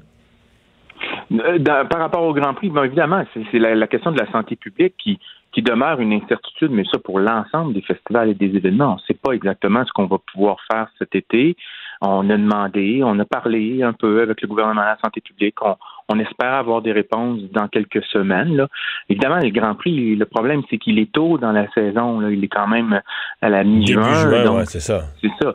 Puis est-ce que ce qui s'appliquera au Grand Prix s'appliquera durant tout l'été? Moi, je ne crois pas parce que je pense quand même qu'au fur et à mesure que l'été va avancer, on devrait progresser enfin vers la, une certaine normalité. Puis quand on va être rendu, peut-être au mois de septembre, avec le Festival Western de Saint-Tite, puis je dis pas que ça va être la, la normalité, mais on va être quand même bien Ouais. en, en meilleure position que maintenant. Là. On risque d'être dans un contexte différent euh, à, à Saint-Tite, quelque part autour du 10 septembre qu'au 10, euh, au Exact. 10 juin. On se comprend. Euh, le- les retombées du Grand Prix, est-ce que, d'abord, vous, est-ce que vous trouvez qu'on y donne trop d'importance par rapport aux autres, ben, à Saint-Tite, justement, ou au jazz, ou à l'humour, ou euh, etc., les autres événements? Oui, c'est tout un débat là-dessus. Puis je dois vous dire, M. Dumont, c'est qu'hier, vous avez fait sursauter la présidente de mon conseil d'administration, qui est l'ancienne ministre Louise Baudouin. Elle vous a entendu à TVA. Et elle a sursauté. Et, et c'est pour ça que je, je vous ai écrit ce matin, parce que je, je pensais que c'était nécessaire de rectifier les choses. Mais cela étant. Sur le, euh, sur le fait que ce soit l'événement euh, touristique avec les plus grosses retombées en argent neuf, là. Ben, en argent neuf, bon, d'abord, il y a. Mais moi, moi sincèrement, là. là, j'ai pas, euh, j'ai pas vérifié ça. J'ai répété mot à mot ce qu'a dit le premier Non, ministre. C'est lui que j'ai pris ça, comme ben source. J'en profite, j'en profite aussi pour le corriger en même temps. Mais ce que je veux dire, c'est que tous les événements du Québec depuis quatre ou cinq ans sont maintenant tenus d'utiliser la méthodologie qui est entérinée par le ministère du Tourisme, qui a été faite avec des experts aussi au ministère des Finances. Donc, on utilise la méthodologie qui est proposée par le gouvernement du Québec. Cette méthodologie-là, donc, elle nous amène à, à- à évaluer des retombées économiques selon les mêmes critères. Et actuellement, enfin, selon les derniers, les dernières études qui avaient été conduites avant la pandémie, le palmarès, euh, puis il, il a été diffusé, là, je, je révèle rien. euh, en, en première position, c'était le Festival in- euh, international de jazz de Montréal qui avait 48,5 millions de retombées économiques. Je l'ai devant moi présentement, ce 26. palmarès-là. Puis le, le Festival Western de Saint-Tite en deuxième. Donc le Grand Prix dans ça, il est troisième. À 42,4. Bon, là, il y a du monde qui, depuis ce temps-là, puis même auparavant, avant que la méthodologie soit mise de l'avant, qui dit ouais, mais on devrait pas calculer ça comme ça parce que ça inclut euh, des dépenses des Québécois. Les dépenses des, locaux sont exclues. Ça, on enlève tout ce qui est à l'intérieur de 40 km. Mais il y a évidemment les Québécois qui viennent, par exemple, de Bécomo puis qui vont au Grand Prix, ben on les calcule. Là, il y en a qui disent ben on ne devrait pas les calculer parce que autres, euh, ben finalement, s'ils n'étaient pas allés au Grand Prix, ils seraient allés passer leur week-end à Québec, fait que ça apporte rien pour euh, l'économie du Québec. Fait que là, ben il y en a qui se sont mis à, à refaire des calculs, notamment un journaliste de la presse, Vincent Brousseau-Pouliot, qui a fait tout un dossier là-dessus il y a quelques années et qui avait refait un peu le palmarès dont on vient de parler, mais là, strictement en fonction des retombées économiques hors Québec. Et à cet égard, il arrivait avec le jazz en première place à 29,1 millions et le Grand Prix euh, en deuxième position à 27,9 millions. Et donc, c'est- pour dire que euh, on a plusieurs grands événements. Je ne dis pas ça là, pour diminuer l'impact du Grand Prix. Il est, il est très important comme le Mais vous avez entendu comment M. Legault euh, a, affirmé que c'était l'événement, même il dit pas juste au Québec, il dit au Canada, l'événement avec les retombées internationales les plus importantes. Sais pas des mots exacts, mais les retombées là, en- en- économiques réelles. là. Ben écoutez, les, les chiffres sont là. là. Alors, je, je les, je les lui ai envoyés via le ministère du Tourisme. Je ne sais pas s'il en a pris connaissance, mais les chiffres sont ceux que je viens de vous donner. Et le pourcentage des retombées totales attribuables aux touristes hors Québec, dans le cas du Grand Prix, c'est 66% au jazz, c'est 60% et dans le cas d'Oceaga, c'est 78 des, des, des retombées économiques qui sont attribuables euh, aux touristes hors Québec parce qu'Oceaga score très, très fort auprès euh, des Ontariens et des Américains du Nord-Est. Alors donc, euh, il y a toutes sortes de données, des nuances à apporter, mais enfin, ce que je veux surtout dire, c'est que tous ces événements-là sont importants pour l'économie du Québec. Je suis pro-événementiel, pro-festival. Évidemment, j'espère qu'on va pouvoir en tenir un maximum euh, cet été dans un contexte optimal. Mais vous voudriez pas qu'on. Vous dites que ça serait exagéré de sortir le Grand Prix hors du lot à ce point. Je vous résume-tu bien? Ben, c'est ce que, j'entends souvent, puis de, vos propos d'hier ou de d'autres commentateurs, c'est qu'il est dans une catégorie stratosphérique euh, et ce n'est pas le cas. Ce n'est pas le cas, ce n'est plus le cas. Peut-être qu'il y a 15-20 ans, euh, c'était ça la réalité, mais ce n'est plus celle qui, euh, qui est aujourd'hui démontrée par des chiffres. Mhm. Revenons aux autres festivals. Qu'est-ce qui. Parce que l'avantage du Grand Prix, mettons qu'on dit on peut pas réunir des grandes foules. L'avantage du Grand Prix, par exemple, c'est qu'il y a quand même quelque chose à montrer à la télé, à travers la planète. Euh, ce qui n'est pas, mettons, le cas du, festival. Oui, certains festivals, tu peux avoir des événements en captation, mais c'est pas la même chose. les autres événements, les autres festivals, pas mal plus difficile de les, de les tenir avec, à, à huis clos, mettons. Ouais, mais les autres festivals aussi, ce sont euh, des festivals qui euh, sont à caractère, il y en a plusieurs là-dedans qui sont à caractère euh, culturel ou identitaire aussi, il faut prendre ça en considération. Hein. Euh, des festivals de, de- de jazz, enfin, c'est- c'est des, c'est des succès qui, qui ont été créés par des Québécois, là, c'est pas des licences internationales. Encore une fois, je dis pas ça pour diminuer la qualité du Grand Prix, mais je, je- je dis que tu sais, chacun a sa personnalité là, dans, dans, dans, dans ces événements-là, et, et- et c'est certainement un atout aussi. Là. Ben, mentionner Oceaga qui attire beaucoup de clientèle internationale. Est-ce que Oceaga est en péril ou est-ce que Oceaga à Montréal, euh, sur l'île, est en péril dans l'état actuel des choses? Parce que le, le- le nouveau programme, la nouvelle vision de la mairesse euh, pour euh, l'île Notre-Dame semble pas euh, permettre la, la- la tenue de l'événement? Pour le parc euh, Jean ben, je devrais dire. C'est ce qu'on croit là, du côté euh, d'Evenco et du Rémi. Moi, j'ai participé à plusieurs discussions depuis maintenant plus de deux ans et demi sur ce dossier-là. Et ce, que, ce, qui est dans la presse ce matin est effectivement euh, vrai. C'est-à-dire qu'on voit pas comment, dans le fond, la ville le dit clairement. Elle dit que euh, ce festival-là, à Chiaga, prend trop de place physiquement, là, qu'il faut réduire, dans le fond, euh, le nombre de pieds carrés qu'on lui consacre, et puis donc, euh, du fait même, réduire le nombre de scènes. Or, euh, Oshiaga, c'est un festival international du même type que Coachella en Californie ou d'autres qui offrent plusieurs scènes parce que plusieurs ambi- ambiances, plusieurs styles musicaux, puis c'est ce qui fait que c'est Oshiaga. Si on réduit, si on fait passer le nombre de scènes de, de 7, 8 à, à 3, 4, c'est plus du tout la même chose et ça a un impact non seulement sur l'achalandage, mais sur le modèle d'affaires, sur le rayonnement. Puis dans le fond, ça ramène un- ça ramènerait Oshiaga un, un festival, je veux dire, local ou national, là, plus, plus à ce que c'est comme grand festival international. Et ça dénature complètement Mais- la, la chose. Je voyais un environnementaliste là, ce matin qui défendait sur les réseaux sociaux la vision de la mairesse en disant ça a été pensé, il y a eu des consultations. Est-ce que Chiaga est contre l'environnement? Ben, la consultation, moi, je l'ai qualifiée de, bidon, là, et puis je peux le- leur dire, c'est-à-dire que dès euh, septembre euh, 2018, la Gazette faisait état de la vision de la ville de Montréal du parc Jean Drapeau, qui était de ramener les événements vers l'amphithéâtre, vers l'espace 67. Et cet article-là est antérieur à la consultation sur laquelle ils s'appuient pour euh, appuyer leur événement. Donc, le jupon dépasse un peu. Là. Que la consultation est arrivée à la conclusion qui était écrite avant. Ben, la consultation Ouais. est venue effectivement valider une vision qui avait été esquissée avant la consultation par la ville et le parc Jean Drapeau. Alors, je, j'ai un gros, gros grain de sel. Des choses qu'on voit en politique parfois. Merci beaucoup d'avoir été là. Merci à vous, Au Mario. revoir, on s'arrête. Mario Dumont, un vent d'air frais. Pas étonnant que la politique soit sa deuxième nature. Mario Dumont et Vincent Dessureau. Alors, euh, dans les nouvelles, Carl, euh, le- le- l'ex-producteur d'humour euh, Gilbert Rojon qui fait face à une poursuite, toujours pour les mêmes histoires, mais là, une poursuite au civil. Voilà la comédienne Patricia Tulane qui a déposé une poursuite civile de 1 600 000 contre Gilbert Rozon. Aujourd'hui, elle l'accuse de l'avoir violé en 1994. Madame Tulane, c'est celle qui était derrière l'action collective des Courageuses. Il y a un groupe de femmes qui réclamait 10 millions de dollars à Gilbert Rozon. Ce recours-là avait été rejeté par le tribunal parce qu'on disait que la- cette méthode de poursuite n'était pas la bonne. Les juges avaient indiqué qu'il y avait d'autres moyens légaux à la disposition des Parce victimes. qu'une poursuite collective, généralement, il faut que ce soit le. Faut que tu sois victime de la même affaire, là, un- tu sais pas, mais une facturation douteuse d'une entreprise. Voilà. Il, y avait, il y avait 10 000 clients. Là, ce sont tous, tu peux dire que c'est le même gars, le même pattern, mais c'est pas le même événement. C'est pas c'est des choses qui sont arrivées individuellement. C'est pour ça que la Cour a pas voulu euh, utiliser cette procédure-là. Par contre, individuellement, là, c'est une autre affaire. Ben voilà, donc pour des faits qui remontent à 94, euh, elle dit que Gilbert Rozon l'a brutalement violée après une représentation de la pièce de, de théâtre Le Dîner de con qui était présentée à Juste pour rire et elle a révélé cette histoire seulement en 2017 parce qu'elle disait craindre justement les répercussions possibles de cette dénonciation euh, si elle attaquait Gilbert Rozon à l'époque. À suivre. La Grèce, ça fait une couple de semaines que ça circule. Là, c'est pas mal officialisé. Veulent vraiment autoriser l'entrée de touristes vaccinés au cours des prochains mois. L'industrie touristique, évidemment, en Grèce, c'est extrêmement important.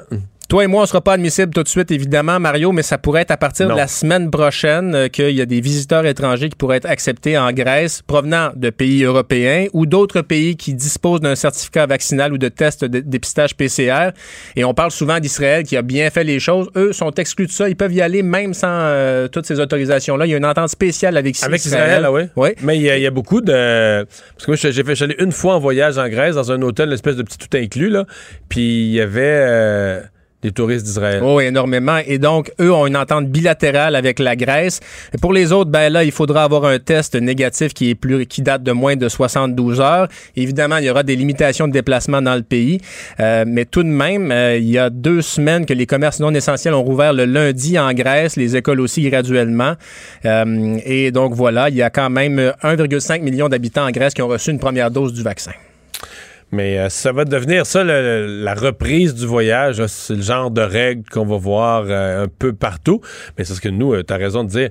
Quand on parle de vacciner, je sais que ça crée un petit peu de confusion ici parce que ici, c'est la course à avoir une première dose parce qu'on veut que notre santé soit protégée, éviter les formes graves de la maladie, c'est normal. Mais dans le cas de, la, de, de ce qu'on appelle le passeport vaccinal ou de. Là, c'est ce qu'on appelle la vaccination complète. Ça, c'est deux vaccins plus deux semaines. là. Ouais, avec le, le temps, de, évidemment, Pour là, être- pour être, certain que le vaccin Ce fonctionne. qu'on appelle une personne complètement vaccinée, à part le vaccin Johnson Johnson, c'est euh, un- une dose. Mais les autres vaccins, c'est tes deux doses plus deux semaines. Fait que, euh, d'après moi, avant que des gens, bon là, tu vas en avoir dans les CHSLD, mais des gens qui sont pas aptes, qui sont pas en forme pour voyager, mais avant que des gens en forme pour voyager commencent à être complètement vaccinés au Québec, euh, à mon avis, il reste encore une couple de mois. Là. Moi, je vais te poser la question. Là, on est dans les passeports vaccinaux. Il y a des spécialistes qui nous disaient cette semaine, on en a pour des années avec les variants, le vaccin ne fera pas tout. Comment crois-tu que le gouvernement fédéral pourrait gérer tout ça, là, les restrictions? Je sais euh, pas. ça me semble assez. C'est une Ouais. montagne, là. Ça- Ouais, ouais, ouais, ouais. Disons qu'on va aller euh, dans ton coin de Kamouraska puis euh, dans le bas du fleuve un petit bout de temps avant de retourner en Grèce, nous, je crois. Mais peux me Non, mais, tromper. mais- mais la pandémie va probablement se calmer aussi. là. quand tout le monde va être vacciné, même s'il va rester des variants qui vont traîner, puis tout ça. En tout cas, j'essaie d'être optimiste, de dire que, que ça aura pu, ça va exister, ça va traîner dans le décor, mais est-ce que ça va perturber autant les activités? J'ose me faire à croire que non. Ben, peut-être aussi que croire quand- que non. Peut-être aussi qu'au pays, quand on aura euh, vraiment jugulé la crise, on pourra se concentrer sur ces mesures-là pour, euh, bon, assurer la sécurité aux frontières, éviter qu'il y ait d'autres variants qui entrent, mais tout de même, euh, on n'est Ouais. pas encore la tête sortie de l'eau. Ça, c'est la question. Est-ce que quand on va revenir de voyage, on va nous mettre toujours en quarantaine, euh, etc.? Là, ouais, c'est- c'est pas, pas réglé ça non plus. Euh, deux pays dont tu veux parler, là, parce que la situation sanitaire, c'est deux pays où c'est catastrophique, le Brésil et l'Inde. En Inde, tout à l'heure, je voyais sur les réseaux sociaux des images, je sais pas si tu as vu ça. Il y a des hôpitaux en Inde où ils mettent deux patients par lit. Le lit est un, c'est un lit un petit peu large, là, puis les patients sont pas corpulents, sont pas gros, sont pas obèses, là, mais c'est pas une joke, là. Il y a deux patients côte à côte, deux hommes, mettons, dans une quarantaine d'années, là, euh, les bras le long du corps, côte à côte dans un lit, avec des respirateurs, avec de l'oxygène. Quand on est à 1 milliard 300 millions d'habitants dans un pays, hein, il y a des choses qu'on que la fait, COVID, on n'a des- pas le choix. Des milliers, des dizaines de milliers de nouveaux cas par jour. puis- Tu me disais deux pays, Mario, j'en rajoute un troisième. Ça va aussi assez mal au, euh, pardon, donc au Cambodge aussi. Euh, mais l'Inde, écoutez, 200 000 nouveaux cas de COVID-19 en moins de 24 heures. On a 175 000 morts. Et les experts disent que les fêtes religieuses, les rencontres politiques, les lieux, euh, publics, ça a pu contribuer. Euh, et donc, il y a euh, un confinement total dans la région de Bombay, la capitale, et des couvre-feux le week-end. Mais évidemment, la situation est pas facile. Tu le disais, deux personnes dans le même lit. Ben, les hôpitaux manquent de lits, d'oxygène, de médicaments. Il y a aussi une augmentation inquiétante des patients atteints chez les moins de 45 ans. Il y a des enfants également de 12 à 15 ans qui arrivent avec des symptômes assez graves à l'hôpital. Et au Brésil, là, des enfants, je pense, d'âge préscolaire, il y en a 1300 qui sont morts. On, Ouais. perd, on perd ça de vue ici, mais quand tu perds complètement... Nous, on dit les enfants sont pas affectés là, parce que Ils la, le sont, la ben maladie circule d'une façon quand même limitée, euh, on les soigne aux besoins, etc. Mais quand c'est hors contrôle, au Brésil, il évalue à 1300 enfants qui seraient décédés. Oui, puis en un, plus de- un peu plus d'un an au Brésil, c'est 360 000 morts. La pandémie, en mars, il y a eu 66 66 000 morts et on sait évidemment que le président Jair Bolsonaro est assez critiqué. Il n'y a pas de mesures sur l'ensemble du pays. Ce sont des mesures qui Ben, sont décrétées fois- par État. À chaque fois qu'un ministre de la Santé a voulu avoir un plan d'action pour la COVID, Il l'a remplacé. il l'a congédié. C'est aussi simple que ça. Et le Cambodge, ça te, ça te surprendra peut-être, euh, Mario, parce que le premier ministre dit on est au bord de la mort. C'est pas rien. Sauf que il n'y aurait que 35 morts comptabilisés de la COVID-19. Comment on en arrive à pareille information? On fait pas assez de tests, on a très peu de tests et très peu de données. Donc, on a un bilan qui reflète fort probablement mal la réalité au Ben, il y a des Cambodge. pays- il y a plein de pays pauvres Ah oui. où on a, des, on a des faibles taux de contamination sur papier, là, des faibles taux de contamination de décès. À mon avis, quand on va enquêter l'après-COVID, on va avoir des surprises sur la surmortalité ou sur Assurément, ce qui assurément. vraiment- ce qui s'est vraiment passé. Hey, finalement, tu me parles de, du, euh, de la BBC qui a reçu un nombre record de plaintes. Les gens vont peut-être être surpris. Pourquoi? Le, le décès du prince Philippe, je sais pas si tu as fait le saut la semaine dernière. là. moi, ça m'avait quand même surpris de voir l'émission spéciale à RDI Radio-Canada sur le- la mort du prince Philippe. Bon, on comprend que c'est pas le, même con- mandat. non, moi, j'ai trouvé que c'était beaucoup. là. C'est le conjoint Ben, de, la ouais. sou- tu sais, de, de la souveraine d'un pays qui est plus vraiment dans notre quotidien. là. Là, au Canada, ça nous a surpris. Ben, on n'était pas les seuls. Euh, en- euh, euh, justement, donc au Royaume-Uni, 110 000 plaintes qu'a reçu la BBC, assez qui ont dû mettre en place un formulaire spécial pour euh, que les auditeurs remplissent ces plaintes-là. Et euh, donc, on n'a pas apprécié non plus, par exemple, que le prince Andrew, qui était un ami de Jeffrey Epstein, on le sait, là, l'infâme Jeffrey Epstein, qui s'est prononcé sur les ondes de la BBC, le- donc ils ont reçu beaucoup de critiques à cet effet-là. Mais ce qu'il faut savoir, c'est que quand il y a quelqu'un de la famille royale qui décède à la BBC, il y a comme un plan de contingence. Ben moi, je suis un utilisateur du site web de la BBC pour, pour, je trouve pour l'international. Ah, ben oui, ben oui. C'est un site web top niveau. là. Une référence, oui. Puis là, ben, tu pouvais plus. il n'y avait plus rien. Il n'y avait plus rien Il y d'autre. avait juste le prince Philippe. Mais donc, c'est presque comme on ne décide rien, on applique le plan. Et le plan a été fait il y a une couple d'années, évidemment, à l'époque où Internet était peut-être un peu moins développé. Donc, 110 000 plaintes. Bref, euh, si vous avez été tanné d'entendre parler du prince Philippe la semaine dernière, vous n'avez pas été les seuls. C'était pire au Royaume-Uni. Oui, mais là-bas, ça ne parlait Ah, ben là, oui, que de ben, ça. c'est sûr. Merci, Carl. Le remède à la désinformation. Mario Dumont et Vincent Dessureau. Cube Radio. Chaudière-Appalaches, qui est devenue la région la plus chaude en termes de COVID au Québec, mais à l'intérieur de la région Chaudière-Appalaches, c'est la, la- la sous-région de la Beauce euh, qui a vraiment, là, qui bat des, des tristes records. Euh, Claude Morin, le maire de Saint-Georges-de-Beauce, un ancien député de l'ADQ que je connais bien. Bonjour, Claude. Bonjour, M. Dumont. Comment allez-vous? Ça va très bien. Bon, vous avez euh, en Beauce euh, des, euh, une mauvaise passe. là. On l'a vu, d'autres régions ont vécu ça, mais là, c'est chez vous. Comment les gens vivent ça? Est-ce que les gens prennent au sérieux la situation?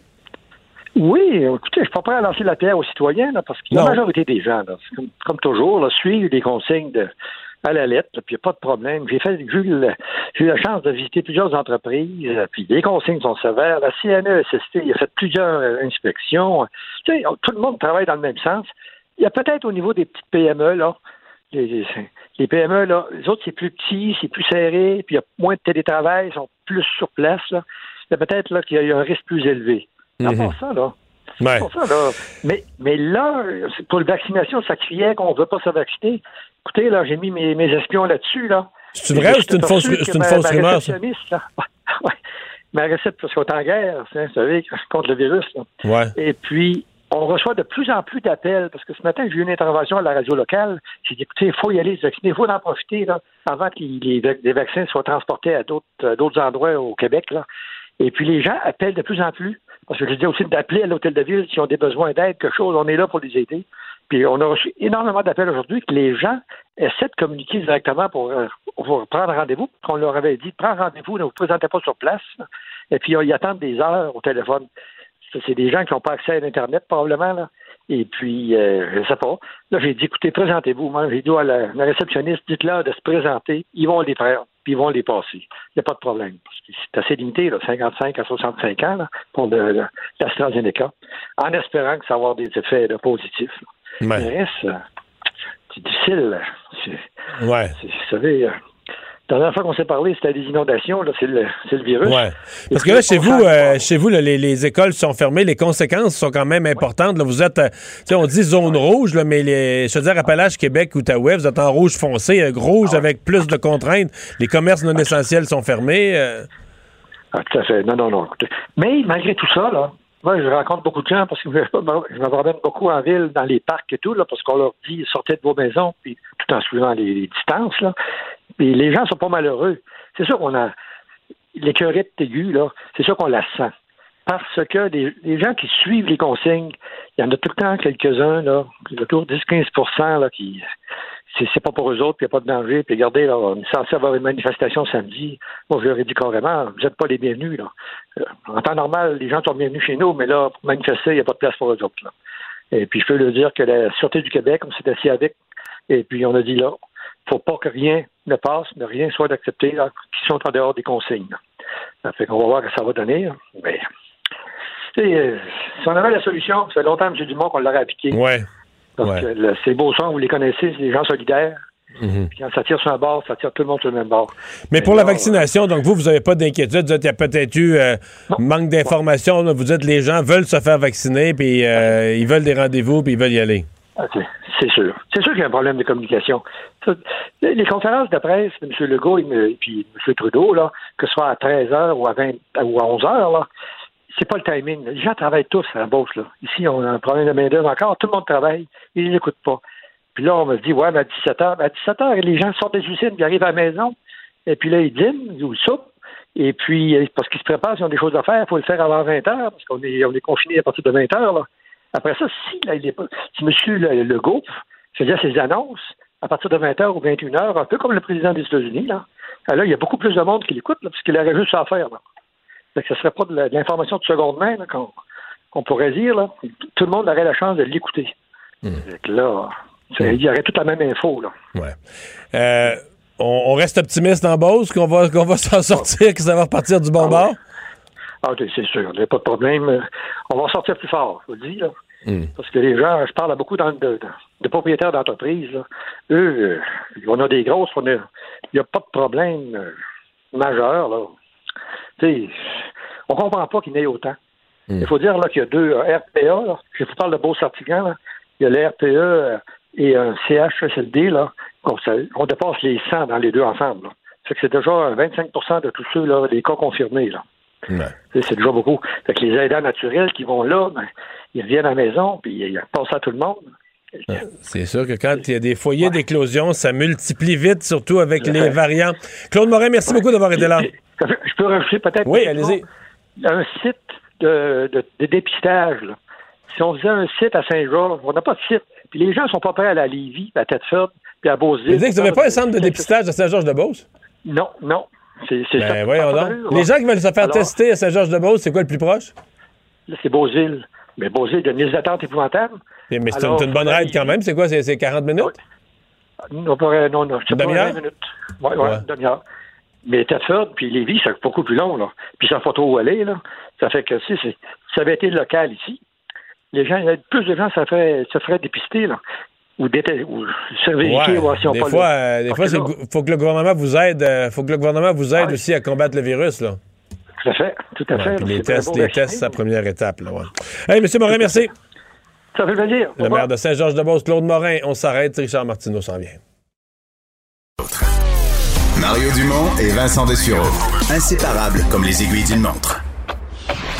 Cube Radio.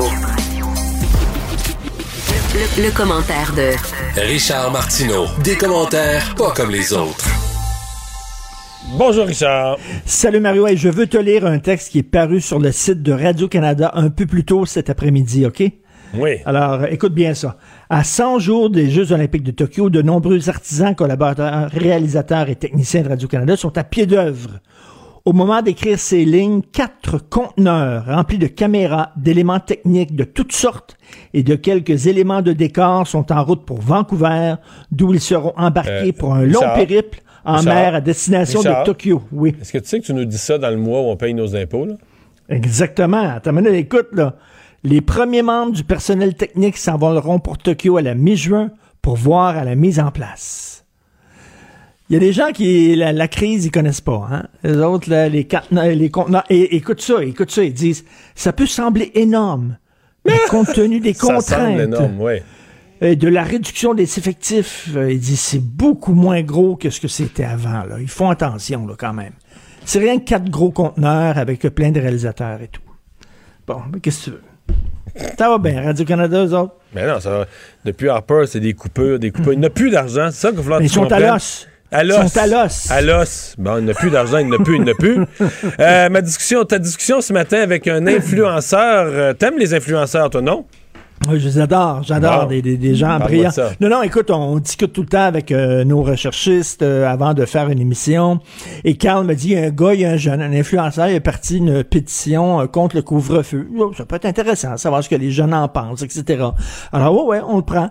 Alors là, il me dit, euh, moi, je suis contre le couvre-feu. Je dis, t'es contre le couvre-feu à 8 heures, mais bon, 9h30, c'est correct. Il me dit, non, non, aucun couvre-feu. Aucun couvre-feu. Et là, je commence à parler avec, et là, il dit, tu sais, de toute façon, le gouvernement nous dit pas la vérité. Il nous dit pas comment on pourrait faire pour se protéger du virus. Je dis comment? Ben, il dit, c'est très simple. Il dit, tu prends du soleil, tu manges des fruits et tu prends des vitamines. Ah!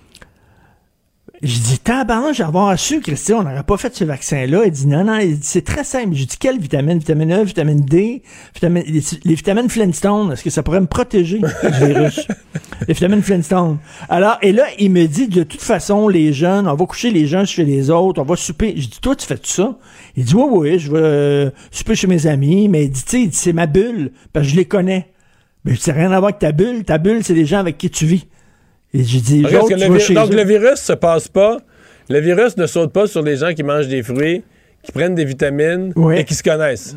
Et qui se connaissent. Alors, j'ai dit, mais quand Ouais. tu vas là, j'ai dit quand même, tu, tu respectes le 2 mètres. Tu sais, chez- quand tu vas chez tes amis et tu portes un masque, pis ça. Il dit, non, non, non, on veut rien ça. Fait que finalement, et là, le gars, c'est un influenceur. Je sais pas, là, exactement s'il est très suivi, s'il est très connu. Ah, mais il y a beaucoup, je peux te le confirmer par mes enfants, il y a beaucoup d'influenceurs qui encouragent au non-respect des, des mesures, ouais, sans nettement crier au complot, mais qui à la banalisation, disons, des mesures, là, plusieurs. Mais tu sais, mais ce qui est, ce qui est vraiment battrippant, c'est qu'il y a un paquet de jeunes qui ont tourné le dos aux médias traditionnels, qui, qui écoutent plus la télévision, qui lisent pas les journaux et que leur, leur information, c'est par ça, là. C'est par YouTube, c'est par euh, Internet, c'est par les influenceurs et ça. Et c'est ce Probablement genre que là-dessus, le gouvernement est dépassé. Le gouvernement est dépassé par les événements, là. Le, le- gouvernement est plus sa coche sur celle-là. Et t'as vu Maxime Bernier? Au moins, le gars à qui je parlais avait l'excuse de l'âge. T'as vu Maxime Bernier? Il dit, moi, j'ai 58 ans, j'ai pas besoin du vaccin. Je me ferai pas vacciner. Il dit, je suis en forme, j'ai 58 ans. Il faut, je suis en forme, 50 Le gars, il est chef de parti au fédéral.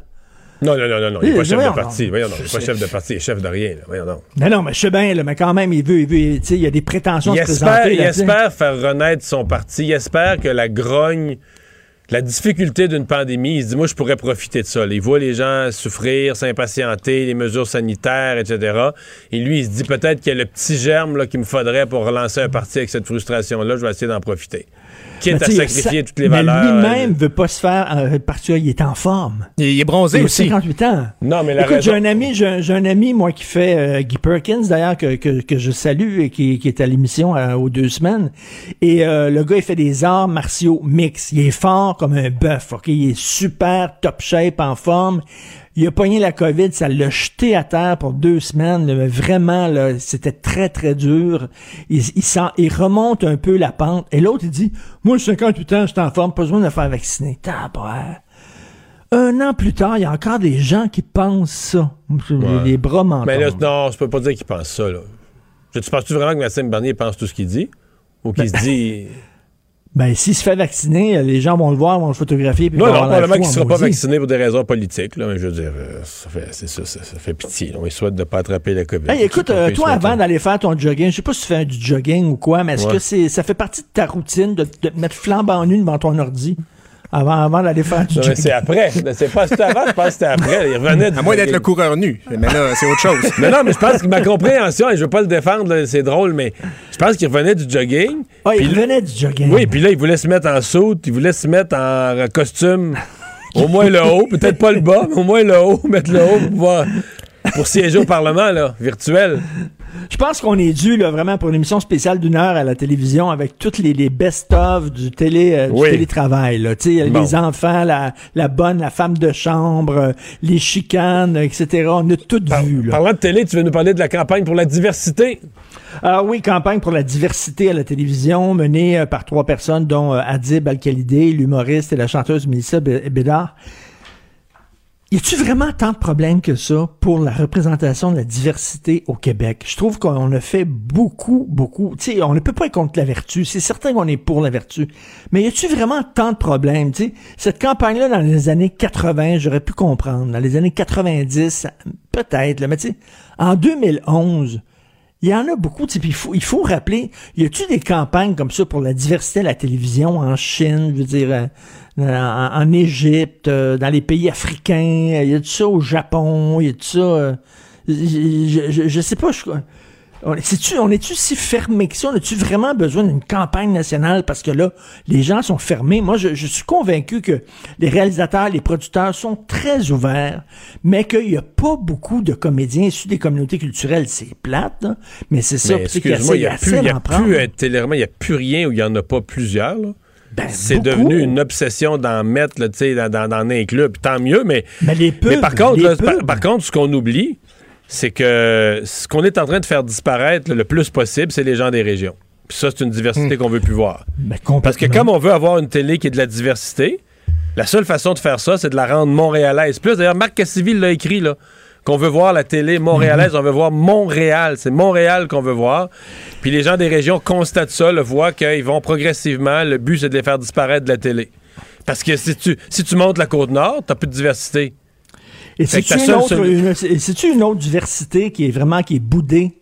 Puis d'ailleurs, je t'en parle parce que Michel, euh, Michel Louvain est, est mort.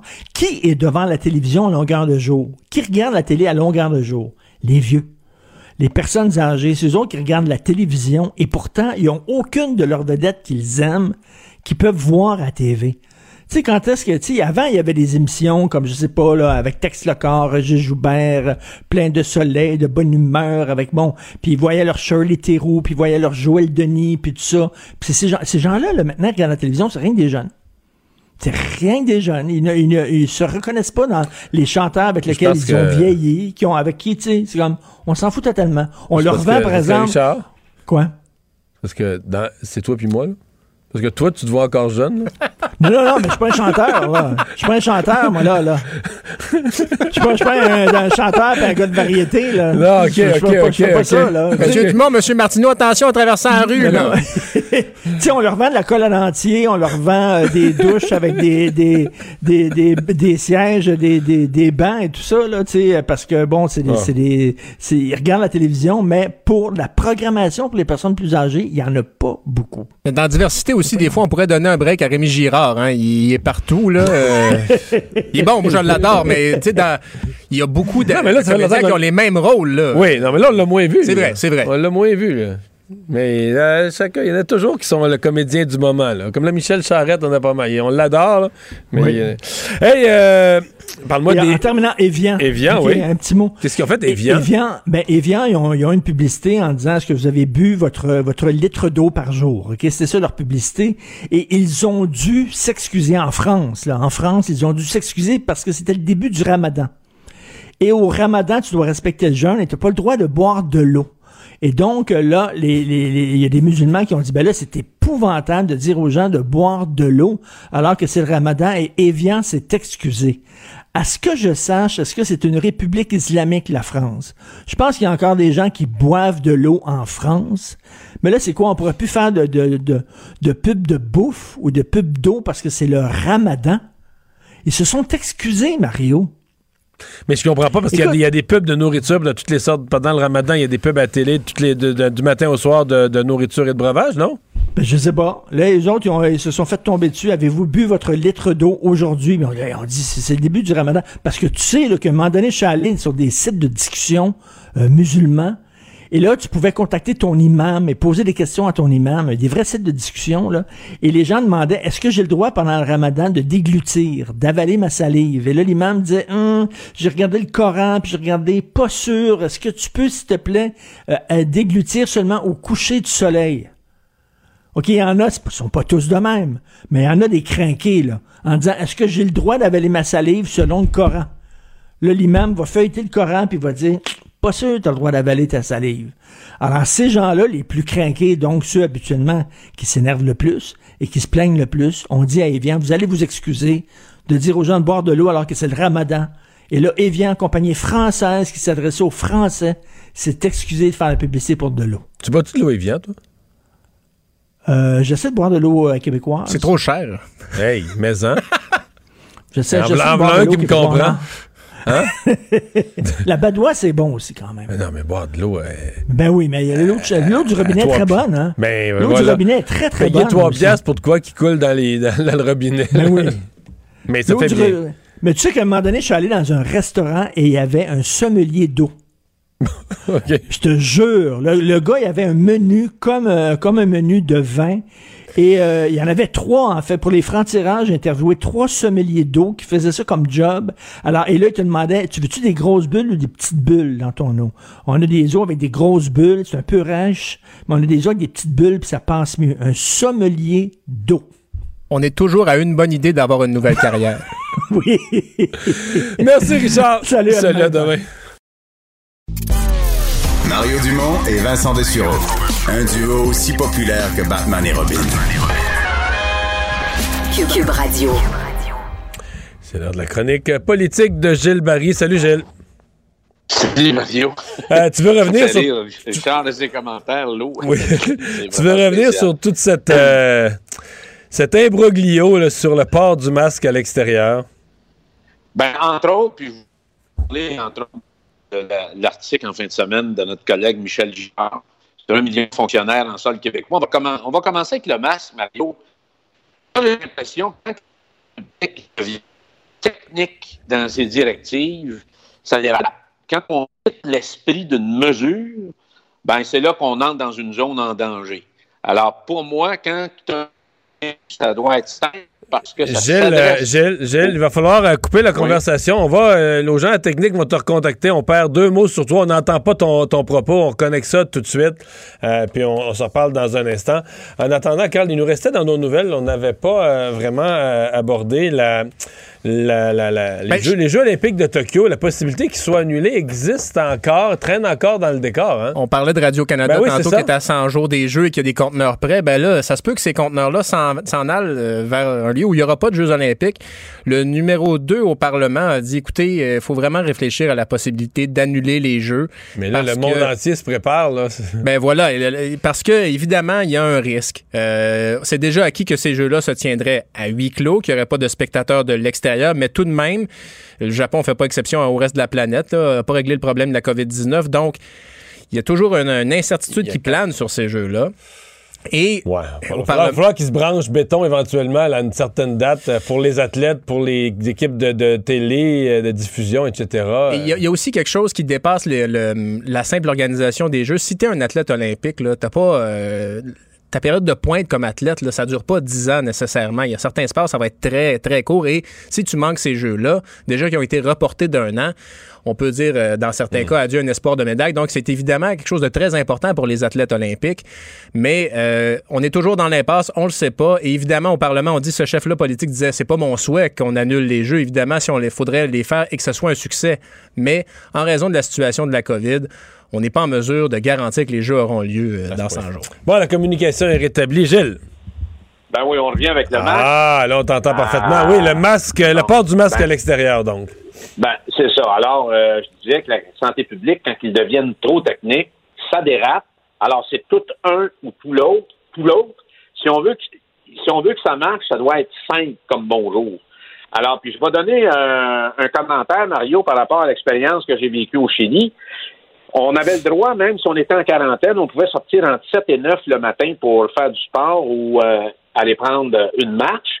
Et je me rendais compte que les gens portaient le masque à l'ex- à l'extérieur. Alors, c'était un peu la même chose au Mexique. Alors, je me suis fait expliquer par les gens. Alors, la directive là-bas de la santé, de la santé publique, c'était à l'extérieur, on porte le masque. Alors, c'est un ou l'autre, mais ça peut pas être peut-être tout bien ou mettre ça compliqué pour que les gens comprennent pas. Et je vais te dire qu'au Chili, quand tu, je prenais ma marche, tout le monde, tout le monde, sans exception, portait le masque. Alors, mais il y, a- une autre école de pensée qui dit que dans le fond, l'important quand tu es dehors, c'est la distanciation. Alors, si, tu pratiques ta distance, tu pas de problème. Mais encore une fois, euh, on a tendance à, complexifier les choses. Et ça me ramène à la déclaration de François Legault aujourd'hui, qui, est, euh, qui a été euh, très simple, puis il a dit une grande vérité. Il dit, dans le fond, dans les écoles, il faudrait ouvrir les fenêtres. Et c'est vrai, Mario. Tous les taxis que j'ai pris durant mes semaines de travail, je disais aux chauffeurs, ouvrez vos quatre fenêtres. Alors, les gens ont tendance à fermer ou s'isoler, et ça, c'est dangereux. La seule fois où j'ai eu peur, Mario, c'était dans l'avion, et là, j'ai mis le, le, le, le masque plus que ce qui ressemble à un, le, masque de plastique qui ressemble à un, un masque de gardien de but, parce que dans, dans un avion... Ouais, là, est t'es dans un environnement fermé, là. hein? C'est ça. Alors, moi, je pense que si on est dehors, si on est à deux mètres, il n'y a pas de problème. Mais il faut être à deux mètres, par exemple. Et euh, si on s'en va dans une rencontre ou quelque chose où il peut y avoir du monde qui peuvent être en dedans de deux mètres ou près de toi, mais là, il faut que tu mettes ton masque. Alors, la question des écoles, moi, je pense qu'il faut ouvrir les fenêtres. Et si on regarde l'histoire des, des, des, autres pandémies, c'est encore le même phénomène. Si la bébite est dans un incubateur, ça devient dangereux. Moi, j'ouvrirais même les fenêtres le soir pour aérer, aérer les écoles. Puis, euh, je pense que moi, quand je- il y a un débat sur la ventilation, avec des machines pour avoir de l'air plus pur, c'est pas ça la solution. Faut ouvrir les fenêtres pour faire circuler l'air.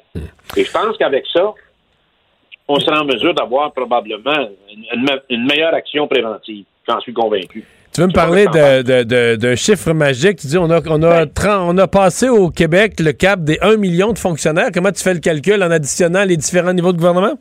Ben, Michel, euh, Michel Gérard a fait un article très Ouais, intéressant ouais, ouais. en fin de semaine. Alors, euh, il dit qu'on a un million de fonctionnaires. Il, addi- il additionne naturellement tout le secteur public québécois et le secteur public du gouvernement fédéral où sont situés, où sont en poste les fonctionnaires euh, fédéraux en, en sol québécois.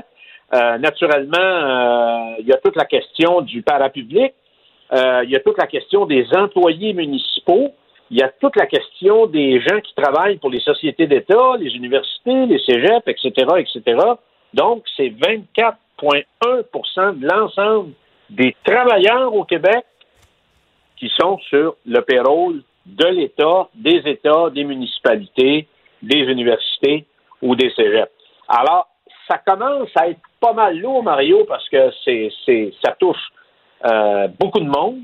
C'est des gens quand même qui, qui sont payés par euh, les taxes et les impôts des contribuables. Il faut additionner à, ça les avantages sociaux, la sécurité d'emploi, les rentes, le, le régime de pension. Donc, ça fait quelque chose qui est extrêmement pesant pour les payeurs de taxes. Alors, j'ai trouvé que c'était une excellente, euh, un article excellent, un point de vue très intéressant.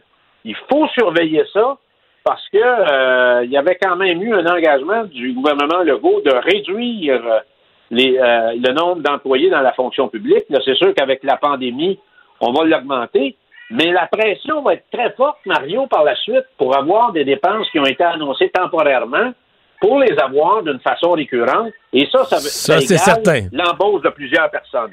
Des fonctionnaires, des fonctionnaires, des fonctionnaires.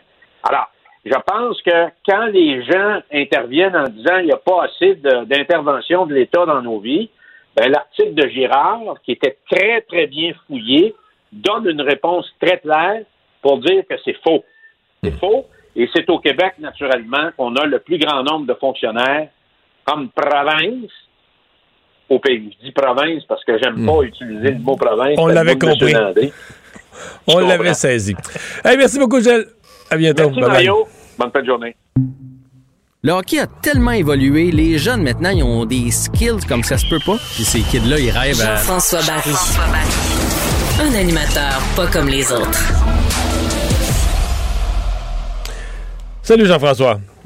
Salut Mario, On- salut on- Vincent, on- comment allez-vous? On a fini la chronique hier. à- je prédisais une défaite du Canadien, mais voici comment je résume ça aujourd'hui. Je, je pensais quand même à cette heure-là qu'on allait avoir un match. Ah, c'est incroyable. Ça a été incroyable hier. On disait qu'on on euh, le sentait après une minute ou deux. On disait, là, il me semble il me semble qu'ils sont pas là, là. Il me semble qu'il n'y a pas d'énergie. Ça a été euh, frustrant, euh, décevant. le, le Canadien avait pas d'engagement hier. Hier, là, c'est un match de série. Là, ou bien ils n'ont pas compris ça parce qu'ils sont trop confiants des fers. Mais hier, tu avais la chance. là, C'était comme d'une série 4 de 7. Tu as l'adversaire, tu mènes 3-2, puis là, tu peux les éliminer. Puis tu- tu l'as pas fait. Tu as laissé les, euh, les Flames en vie. Tu leur laisses gagner du momentum. Les autres sont à trois défaites consécutives. Puis il y a plusieurs choses qui fonctionnent pas dans cette équipe-là. Là. Les, les- les Euh, Flames sont à trois victoires consécutives. Ouais, j'ai dit quoi? Trois défaites? Trois défaites, oui. Ouais, non, trois victoires trois consécutives, dont Toronto, qui était une victoire vraiment euh, bonne pour eux, vraiment le fun. Puis, euh, Canadiens, mais veut, veut pas, ils sont en course pour les séries. Donc, eux, ils se présentent demain encore plus motivés. Là. Ben oui, c'est ça. C'est ça qui était. Tu, sais, tu, leur, tu leur laisses croire à leur chance. Fait que c'est, c'est la pire chose qu'on pouvait pas faire. Euh, on était complètement déclassés. Je- Il y a eu deux bonnes chances de marquer. Là. Euh, Anderson, un poteau en début de rencontre. Puis après ça, sur l'avantage numérique, Suzuki a fait des vieux lancers qui a été euh, attrapé par euh, la mitaine du gardien. Sinon, pour le reste, on le savait. Moi, j'ai pensé qu'il allait faire un jeu blanc pendant un bout de temps tellement on on- on on n'était pas là, on crée pas d'attaque. Puis les Flames nous bardassent. quand là, un, c'est pas quand juste- ton seul but, quand ton seul but, c'est un défenseur qui a pas compté depuis plus de deux ans, t'as pas eu un bon match à l'attaque. là. Mais ça, non, effectivement, ça, c'est une bonne nouvelle pour lui. Mais Oui, le Canadien comprends. contre ce genre d'équipe-là, contre les Jets puis contre les Flames, on n'est pas capable de les jouer. Pourquoi? Parce qu'ils sont dans notre face tout le temps. Ils sont, ils sont omniprésents. Puis c'est pas juste de défoncer les bandes, là, jouer physique. Là. Ils, nous, ils, ils- gagnent les batailles. Toutes les one-on-one, c'est eux autres qui les gagnent. Puis visiblement, on n'aime pas ça. La perte de Gallagher fait mal. Et moi, ce que j'ai hâte de voir, puis ce que je commence à, me- à me poser comme question, c'est là, on a beaucoup de vétérans dans cette équipe-là, avec un jeune coach. Tu fais quoi pour le prochain match, là? Tu sais, je veux dire, Ouais, Stahl, mais là, tes vétérans, là, y a, il y a- écoute, il y a Corey Perry à la limite, mais tes vétérans, donnes-tu vraiment l'exemple? Euh, Weber est un des joueurs problématiques là, que tu sais plus trop quoi faire avec. Là. Ben, c'est ça, je veux dire. Fait, en Dominique Ducharme, qui a, qui a le titre euh, par intérim à côté de entraîneur, il peut pas asseoir Weber, il peut pas réduire son temps de glace, il peut pas le punir. Même chose avec Stahl qu'on vient d'aller chercher, qui, mon Dieu, il avance Non, plus. mais Stahl, là, Stahl, ça peut pas jouer, ça. Là. Stahl, c'est fini. Là. Ça, c'est une erreur d'être allé. Écoute, le premier soir, c'était le fun. Il a compté le but en prolongation. C'était comme un scénario de film. Moi-même, je m'en étais ému. Mais tu- quand tu le regardes sur des matchs au complet, tu te dis, il n'y a plus rien. Là. Il n'y a plus. il y a plus... Non, puis bizarrement, les Sabres vont mieux depuis qu'il est parti. Hein. Je sais pas si vous avez regardé les, les Sabres, là, mais ils sont à trois victoires, une défaite en prolongation, puis une défaite à la régulière à leurs cinq derniers matchs. Il, y a y une drôle de corrélation là qui est pas le fun.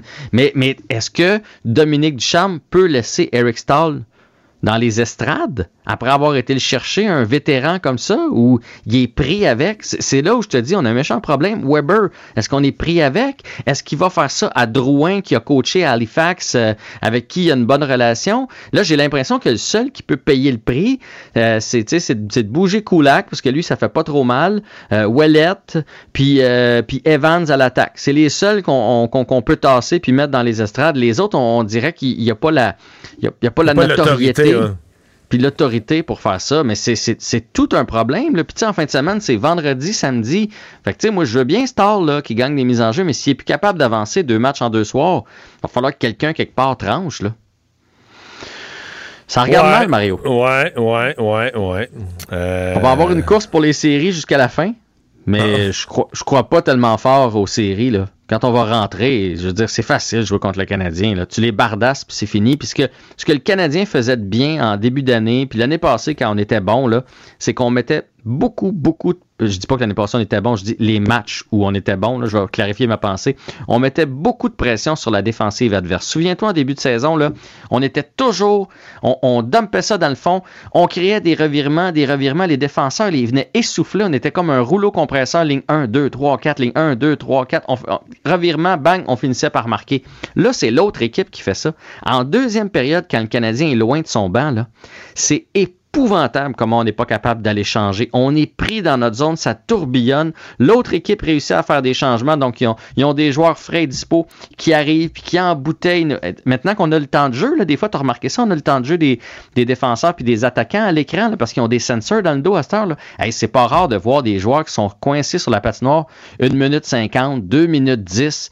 T'as plus de jus là, rendu là. Fait y a vraiment, vraiment, vraiment un, un gros, gros problème lorsqu'on réussit pas à être dans la zone adverse. Ouais, fait que euh, il y a du travail pour euh, Dominique Ducharme, là. Puis, puis, puis on se demande si c'est ce qui va son, son mandat va être renouvelé si ça continue comme ça. Ben oui, puis est-ce que c'est est-ce que c'est la stratégie qui fait défaut ou c'est Ben l'engagement ou Ouais. c'est tout simplement l'équipe qui a en avant de lui? Puis Ben, c'est euh, vrai parce tu sais, qu'il revient, de- au- il revient au même point que Claude Julien. Les mêmes Il même problèmes, les mêmes problèmes, les mêmes joueurs, l'absence de leadership, tout ça, on est toujours au même point. Oui, puis là, tu sais, nos, vieux sont au ralenti, puis on va se le dire, là, on a beau les aimer, nos jeunes fonctionnent pas, là. Tu sais, Keke, t'as-tu vu Keke, toi, dans le match d'hier? Non. Suzuki, son manque de vitesse, pareil. Il y a plein d'autres qualités, par contre. Mais lui, tu dois le jumeler avec des joueurs extrêmement rapides. Euh, bon, ces deux-là font pas le travail, c'est ta ligne de centre. Après ça, t'as Dano qui, heureusement, joue du bon hockey, puis t'as Stall dans ta ligne de centre. Fait que, honnêtement, je, je pensais pas que l'absence de Gallagher, tu sais qu'on est à quatre défaites en cinq matchs avec l'absence de Gallagher. C'est fou à quel point ce petit joueur-là... cinq matchs, corrige-moi, cinq matchs où il y a eu neuf buts total. Dans notre... euh, pour nous, tu veux dire? Ouais. Ah, écoute, j'avais pas calculé, Canadien mais a même plus, effectivement, on a bien de la bas de deux buts par match. Fait que, euh, non, chaque but est un événement. Là. Euh, tu veux me parler du Grand Prix? Ouais, ouais, je vais te parler du Grand Prix. Euh, je sais pas si tu en as parlé plus tôt dans l'émission, mais dans le fond, on- on... a parlé tout à l'heure, plus du point de vue événement touristique, retombées, etc. là.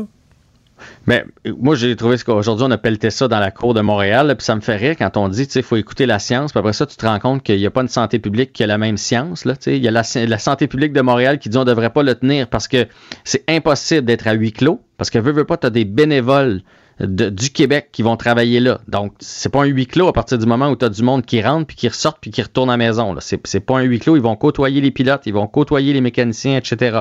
Fait que c'est impossible. Euh, on sent que la santé publique du Québec, elle aimerait bien ça le tenir. On sent que le gouvernement est proche de la santé publique, puis on aimerait ça le tenir. Trois conditions. Donc, euh, la santé publique canadienne doit enlever la quarantaine. On doit tenir ça à huis clos, puis il ne doit pas y avoir de risque. On ne doit pas avoir de, de, de, de, de, hausse dans les cas d'ici là. Puis là, ben, on pèle ça euh, à la santé publique canadienne. C'est eux autres qui, qui vont décider. J'imagine aussi que le gouvernement du Canada met des sous dans le, dans le Grand Prix, donc ils vont s'assurer de ne pas le perdre pour les prochaines années. Fait que c'est une espèce de patate chaude, mais moi, ce que je trouve, c'est le signal pour le public de faire comme. Mais y en a-tu une science ou y en a pas? Comment ça se fait que Montréal, Québec et mais le Canada, ils n'ont pas la même science, tu sais? C'est plus une science rendue là. Quand tu as 1300 personnes qui viennent, là, je veux dire, la science générale, c'est de dire, ouais, ouais, il faut essayer de leur faire une bulle. Mais dans les faits, là, je veux dire, il y, a- il y a- il une acceptation politique qu'au nom d'une ampleur énorme de, de, de retombées économiques, tu vas faire un petit compromis. là. Je pense que si Ouais, pas- mais si t'es le CF Montréal, là, tu, tu vas pas demander de jouer au, au Stade Saputo. Puis si t'es les Blue Jays, tu vas pas demander aussi que. Tu sais, c'est eux autres, quand vont, on. ouais, ils vont se faire répondre que le Grand Prix a lieu à huis clos. Hey, merci, Jean-François, à demain. Pour une écoute en tout temps, ce commentaire de Jean-François Barry est maintenant disponible dans la section balado de l'application et du site cube.radio. Tout comme sa série balado, Avantage numérique, un magazine sportif qui aligne entrevues avec tous les acteurs du monde du sport. Cube Radio.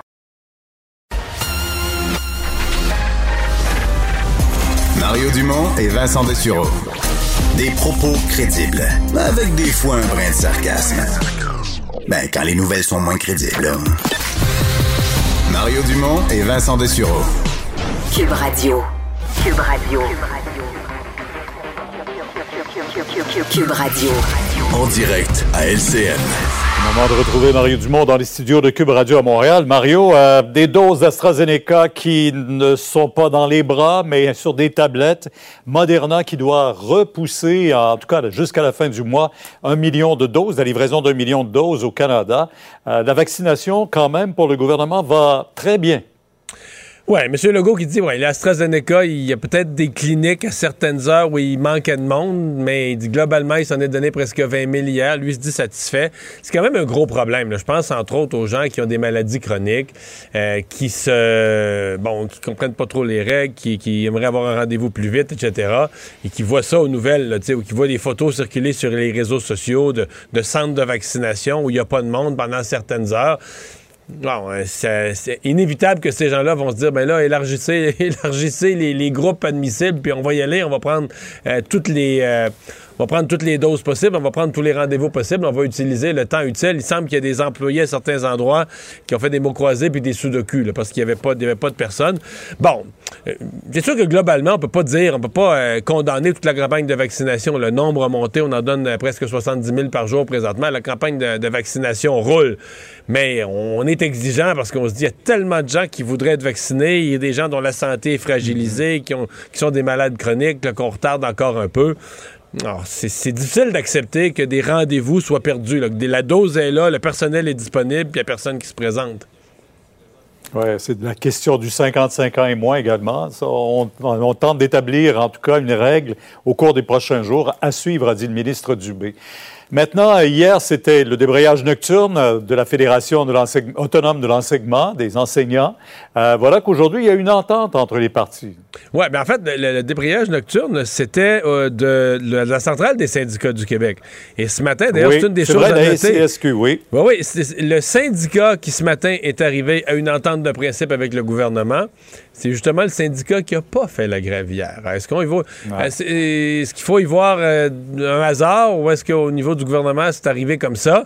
Mais disons que c'est euh, c'est un premier déblocage. là. Je pense qu'il faut s'en réjouir. Euh, tout le monde veut que ça se règle. Tout le monde veut pas. Je pense pas, pas grand monde là, qui veulent, avec l'année scolaire qu'on a eue, que les journées de grève se multiplient. Mais ça met une pression sur l'autre syndicat. Est-ce que la CSQ, quand il y a une entente de principe avec la FAE, très fragile. On comprend que là, les membres ne sont pas encore prononcés. Il reste des étapes. On a déjà vu ça, là, que les dirigeants syndicaux arrivent avec une première entente puis que ça passe pas auprès des membres.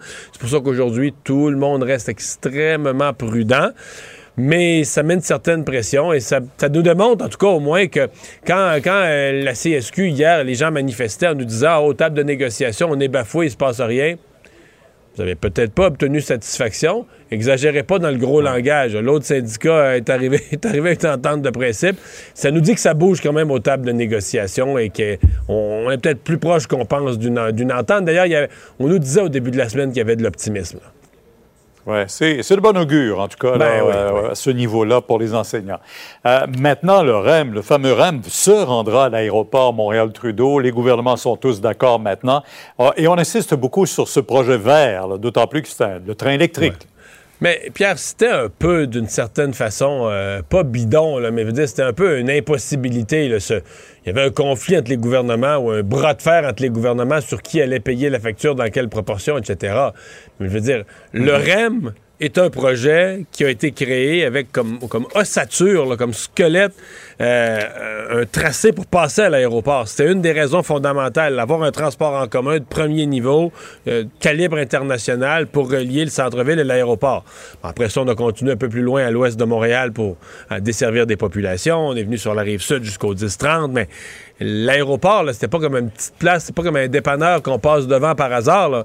C'était le cœur du projet de desservir l'aéroport des voyageurs.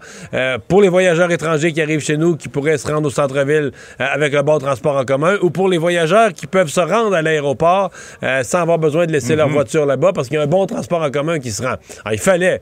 Il fallait Tout ce qu'on n'avait pas fait avec euh, Mirabel. Exactement, même si les budgets avaient été débloqués il y a, il y a 40 ans et plus. Donc, tout ça pour dire qu'il fallait avoir cette station. C'était un incontournable et on est arrivé à une entente à Québec, Ottawa, euh, sur le financement. Financement qui avait été compliqué parce que la, la portion aéroport de Montréal, on comprend que l'aéroport n'a pas rentré grand argent dans la dernière année. Là. Et donc, euh, on a réglé tout ça et on est arrivé à ce qui était un, un incontournable. Il y aura cette super station à l'aéroport. Euh, en 10 secondes, euh, le Grand Prix de Montréal, vous y croyez toujours, là, vous? Ça tient par un fil, mais je pense que ça tient encore un peu. Mais ce que, ce que surtout je suis convaincu, c'est que M. Legault a positionné toutes ses cartes pour que s'il n'y a pas de Grand Prix, il veut pas que le gouvernement du Québec soit le coupable, porte le bonnet d'âne, parce qu'il veut être capable, lui, de retourner voir les dirigeants du Grand Prix après pour renégocier pour pas qu'on perde 2022 et 2029.